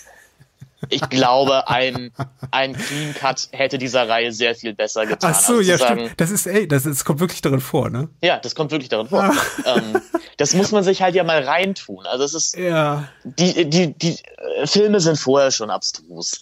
Aber hier, Du hast mir 1998 dieses Fertiggericht verkauft.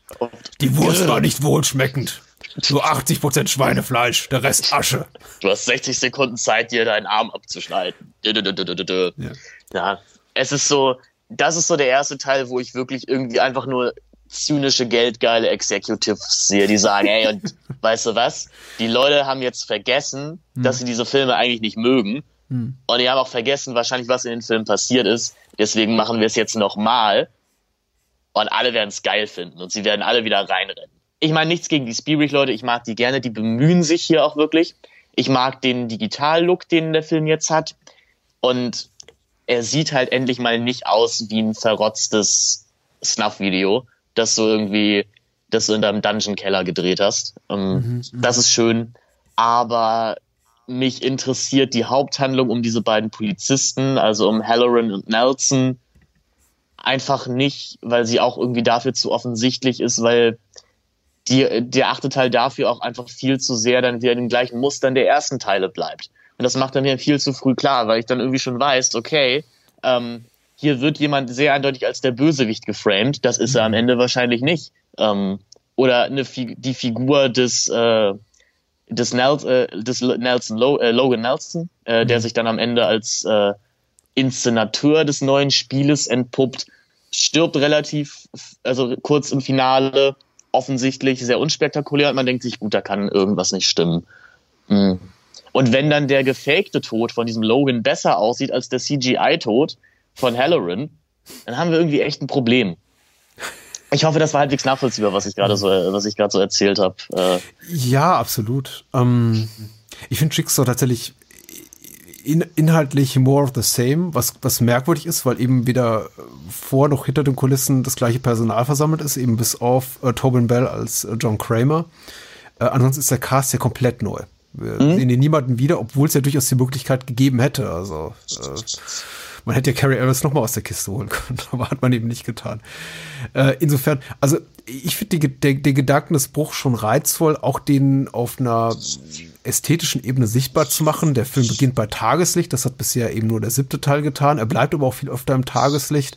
Er bietet eben eine handfeste, gut inszenierte Actionsequenz. Das ist auch das erste Mal in der Reihe, dass ich wirklich das Gefühl habe, okay, da hat tatsächlich jemand äh, mal ein bisschen Geld in die Hand genommen und versucht, was mhm. Spektakuläres zu inszenieren. Es ist eben mehr so inszeniert wie ein konventioneller Action-Thriller. Äh, das Ganze in Scope und eben nicht mehr nur im, im, im klassischen 16 oder 1, 185 zu 1 Format, sondern eben hier schon in, in, in Scope-Bildern. Man will auch ein bisschen größer sein. Aber der Film bleibt eben so in seinen Ambition, Ambitionen stecken. Die ersten 10 bis 15 Minuten, und ich habe den Film jetzt zum dritten Mal gesehen, macht er mir mehr Hoffnung, als er dann in der Lage ist zu erfüllen hinten raus, weil er dann eben doch zu, zu banal ist und es dann eben doch an, an budgetären Einschränkungen krankt. Er stolpert halt sehr über einen ein sehr dummes Drehbuch und ein wirklich ja. auch zu jeder Zeit so ersichtliches dummes Drehbuch. Du hast dann in den Fallen teilweise Momente, wo also es gibt ja dann diesen Moment, äh, in einer unserer Leute, die da sind, hat einer äh, Asthma-Patientin die Handtasche geklaut mhm. und deswegen ist ähm, diese Asthmatikerin dann verendet.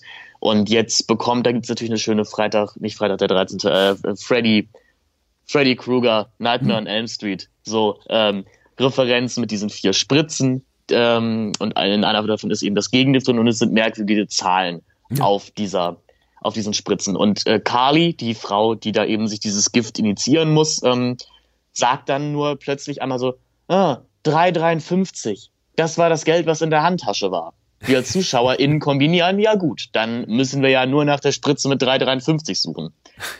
Sie rammt, sie kriegt aber alle diese Spritzen reingerammt. Dann hält der Film inne und dann sagen die Charaktere, oh, da steht 353 drauf. Hm. Ja.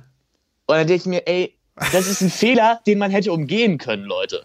So. Das ist eine Dialogzeile, die man streicht aus diesem Drehbuch und die ganze Szene ergibt mehr Sinn. Ja. Und das haben wir halt häufig. Ich mag an diesem Teil wirklich nicht, wie sich da irgendwas, wie sich da zurecht konstruiert wird, damit wir irgendwie noch einen Twist oder Spannung reinbringen können. Und ich war wirklich empört von dem Moment, wo wir erfahren, dass eine dieser Personen ihr Baby erstickt hat und der Film das in so einem Wegwerfen-Nebensatz einmal erwähnt.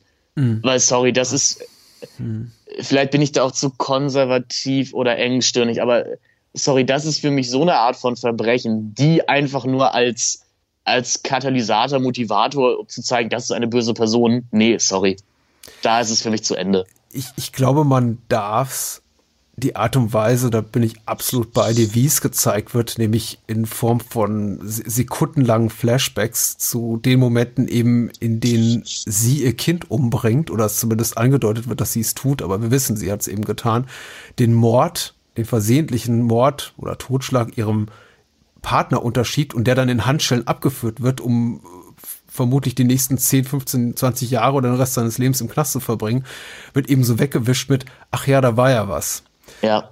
Und die Art und Weise ist natürlich äh, der, der Tragik des gerade eben Gesehenen nicht angemessen. Ich sehe auch drehbuchseitig riesige Schwächen in dem Film. Und die größte ist vermutlich, dass ich nicht mal mehr das Gefühl habe, die, die, die, unsere Figuren versuchen, auf eine für mich nachvollziehbare Art und Weise der Situation zu entkommen und dass sie sich gegenseitig angeschrien haben und erstmal zum überwiegenden Teil auch schlechte Menschen waren mit schlechten Persönlichkeiten, ist mir auch klar. Aber in diesem Fall habe ich wirklich das Gefühl, die sind alle so dumm. Ich wünsche ihnen eigentlich nichts anderes, als sie so schnell wie möglich das Zeitliche segnen. Die, die, die Situation mit den Spritzen ist doof. Es ist alles irgendwie doof. Sie treffen immer die dümmstmögliche Entscheidung in allen, in, in, in allen Momenten. Und dadurch macht es eben auch keinen Spaß, weil ich dadurch niemals wirklich äh, auch nur das geringste äh, Spannungsempfinden habe, sondern einfach nur denke, okay, ihr, ihr schmeißt euch selber so viele Stöcke zwischen die Beine oder Steine vor die Füße, wie auch immer, ab, ab Sekunde eins, ähm, warum soll ich mir überhaupt die Mühe geben, die nächsten mhm. 60 bis 90 Minuten mit euch zu verbringen oder mitzufiebern? Hat ja, ja doch keinen Sinn. Also insofern, ja, du, ich fand einiges ganz nett. Ich fand auch, ich fand tatsächlich die, die, diese Figur der Pathologin, die eben fasziniert ist von Jigsaw, auch wenn es transparent ist ab Minute eins, dass er vor sich geht und dann irgendwie sich rumtreibt in, in Reddit-Foren, beziehungsweise äh, äh, jigsawrules.com, wo sie, glaube mhm. ich, sogar irgendwie der Sidemaster ist, äh, deutet der Film an. Ich fand, ich fand die Idee ganz gut. Ich finde, sie kommt wahrscheinlich 10 bis 15 Jahre zu spät. Ich finde super lustig, wie die ganz offensichtlich alternden Produzenten und Autoren hinter den äh, Saw-Filmen jetzt so versuchen, so ein bisschen einen Kommentar über das böse, böse Internet im Jahre 2017 zu machen und ihnen nichts Besseres Dieses Darknet. Nee, das Schlimme ist, sie haben so wenig Zuversicht in die Intelligenz des Publikums, dass das Wort Darknet nicht mal wirklich ähm, fällt. Sie sagen nur, um, you have to search really hard for that site jigsawrules.com, aber dann sagen sie im nächsten Satz die URL und du sagst äh, genau wie das vorhin von dir angesprochene Spritzenproblem, es ist einfach auf der an der Stelle auch komplettes Versagen des Drehbuchs. In dem eine Figur sagt so, ja, die Seite ist unglaublich schwer zu finden. www.jigsawrules.com. Und ich denke mir so, was? Das ist, ähm, ja, nicht so wirklich schlüssig. Aber gut, Schlüssigkeit. Äh, äh es ist ein, wie gesagt, wir haben es schon erwähnt, kompetent inszenierter Film. Er ist auch knackig kurz inszeniert. Man verschwendet jetzt nicht seine Zeit damit und es versaut einem auch nicht den Abend. Ich, ich weiß nicht warum, mich hat er einfach sehr geärgert. Ähm, ich glaube, ich hatte zu viel Erwartung. Ich, äh, so. Etwas, worauf ich keine Antwort weiß, aber ich natürlich schon im Kontext der Entstehung interessant finde, ist, dass ähm, Lionsgate ein ganz anderes Studio, Studio war, als es noch 2010 war oder 2004, als der erste äh, Saw-Film rauskam und ich mich auch eben gefragt habe, wäre es nicht da äh, auch Zeit, den Staffelstab im bildlichen Sinne gesprochen weiterzugeben, zu sagen, okay, wir übergeben das jetzt irgendwie an, dann werden sie natürlich nicht, weil es ein sehr lukratives Franchise ist, aber vielleicht an, an, an eine Crew oder ein Studio, was besseres Gefühl hat, wie diese Art von Film eigentlich sein sollte. Es wäre was für Blumhouse eigentlich, ne? So. Ja, richtig, absolut. Zwischen Saw 7, also Saw 3D und diesem Teil ist eben Lionsgate ein Mega-Player geworden in Hollywood. Die haben, die haben die ganze Hunger Games-Reihe zwischen 2012 und 2014. Sie haben die Twilight-Reihe abgeschlossen. Sie hatten plötzlich die John Wick-Filme. Sie hatten La La Land ein Jahr zuvor, einen riesen Oscar-Erfolg und solche Geschichten. Und plötzlich kommen sie 2017 noch mit die Ecke, um die Ecke mit, wir können jetzt auch schmuddelig, aber mhm. es sieht gar nicht mehr schmuddelig aus, sondern es sieht aus wie so ein glatt gebügeltes Kommerzprodukt. Was ab und zu noch so tut, als sei es ein Saw-Film, aber nicht mehr so wirklich. Es spielt auch nicht mehr in Kellern, sondern es spielt in einer lichtdurchfluteten Scheune. Und es ist alles so ein bisschen ne, rustikaler und nicht mehr so ekelhaft. Ähm, es ist es ist ganz merkwürdig. Ich guckte mir diesen Film an und dachte, das ist eigentlich fällt unter den Tatbestand des False Advertising so. Das ist gelabelt ja, als ein Film, der er eigentlich nicht ist. Hm? Ich meine, da, aber da ist vielleicht auch der Film einfach mit seinen ZuschauerInnen gealtert. So halt die, die, die, die Teenager von damals, die in den, in den ersten sieben Filmen sind jetzt halt auch zehn Jahre älter mhm. und wollen sowas vielleicht auch gar nicht mehr sehen. Und sind jetzt ganz glücklich. Und die sind auch, was ihre, was ihre, was ihre digitale, äh, was ihre, ihre Text-Savviness betrifft, wahrscheinlich auch so 2004 hängen geblieben und decken immer noch sowas wie jigsawrules.com und äh, das entsprechende Webdesign dazu, was man auch mal kurz sieht auf dem Computermonitor, was ich ganz hübsch fand, das wirklich so aussah wie so eine, wie so eine GeoCities-Seite anno 1999. Ja. Äh, wirklich süß mit so kleinen äh, Flash-Animationen. Also, ja, war, vielleicht, ja, war, vielleicht ist es wirklich was für uns, für, für alte, alte Leute wie mich, die sagen, ach, guck mal, das Internet.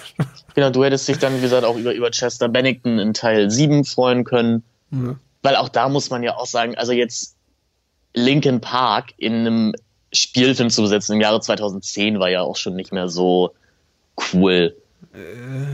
Nichts gegen den tragischen Tod von Chester Bennington so. Aber auch das war halt ein Moment, der für mich so stank nach, ja, ich weiß nicht, Leute.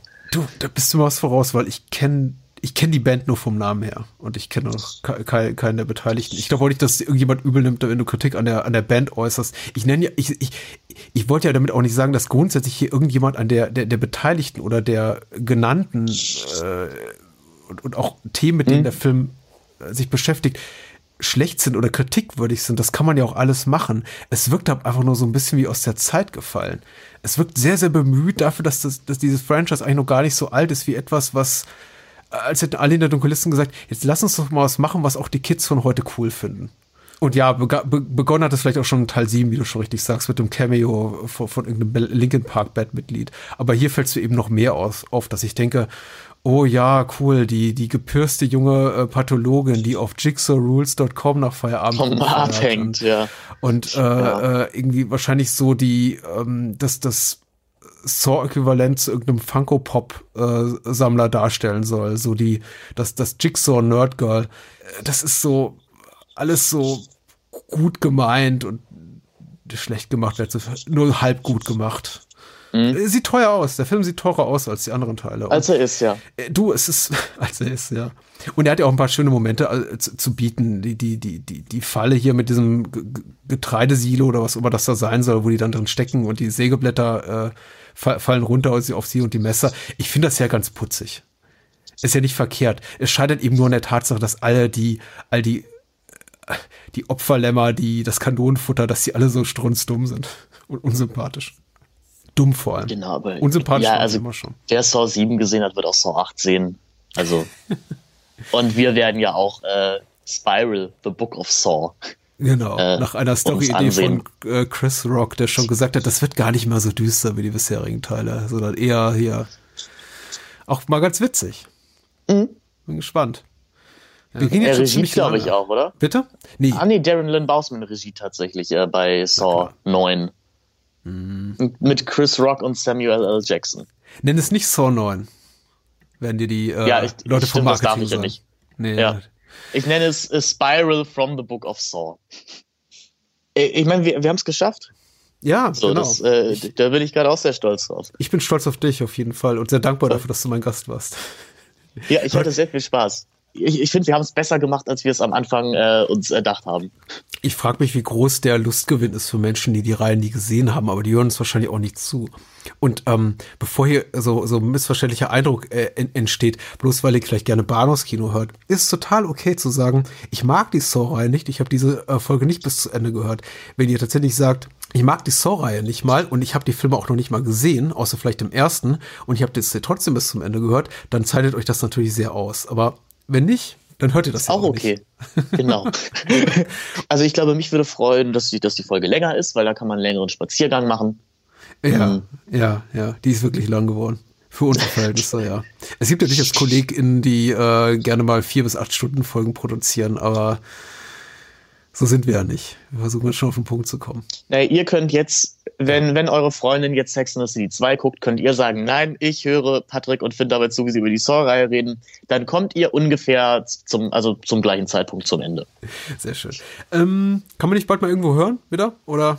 Äh, ja, länger? hoffentlich. Also es, es gibt ja schon einen Namen, äh, Kino und Cigarettes. Und mhm. es gibt auch schon das Team krankt gerade nur noch an dem äh, Ding, dass äh, sowohl meine Podcast-Partnerin als auch ich gerade etwas viel zu tun haben und äh, uns einen ruhigeren Monat aussuchen, um wirklich dann mal zu starten. Ansonsten natürlich, was man bereits jetzt lieben kann und auch äh, Finn äh, Respekt zollen kann und auch ein bisschen was in den Klingelbeutel werfen kann, ist, wenn man auf Vimeo geht und sich Last You Forget ansieht für ein paar Euro. Genau, das sollte man, das sollte man tun, vor allem, weil ich glaube, dass der Film nicht mehr allzu lange dort verfügbar sein wird. Also seid oh. schnell.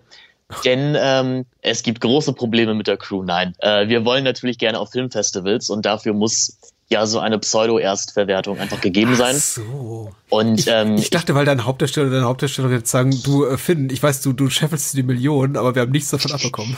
Das ist, geht Nein, die kommen in Teil 7, also in Last You Forget 7 sind sie alle wieder mit dabei. ähm, ist der interne Witz bei uns im Team. Irgendwann kommt Last You Forget 2, jetzt geht's an die Uni. Hm. Wird ein, äh, wird ein großer Spaß werden. Nein, wir noch planen ja doch noch. und in zehn Jahren. Genau, ist es soweit. Nein. Ähm, wir planen halt jetzt auch mal den Festival-Run zu wagen und dafür müssen die Filme einfach diese Pseudo-Erstverwertung haben. Ja. Aber ich gehe mal davon aus, dass so den April, den Mai das Ding noch verfügbar ist. Ich würde mich freuen. 299, man kriegt den Film, einen Audiokommentar und ein lustiges Making-of. Den Link packe ich in die Shownotes. Tausend Dank, dass du da warst, Finn. Und äh, ich muss jetzt Sachen tun, die sinnvoller sind als Softfilme gucken. Aber es war ein großer Spaß, hat sich gelohnt. Für dich tue ich alles. Fand ich auch. Danke fürs Schönen Zuhören. Tag dir und den HörerInnen noch. Bye, bye. Ciao.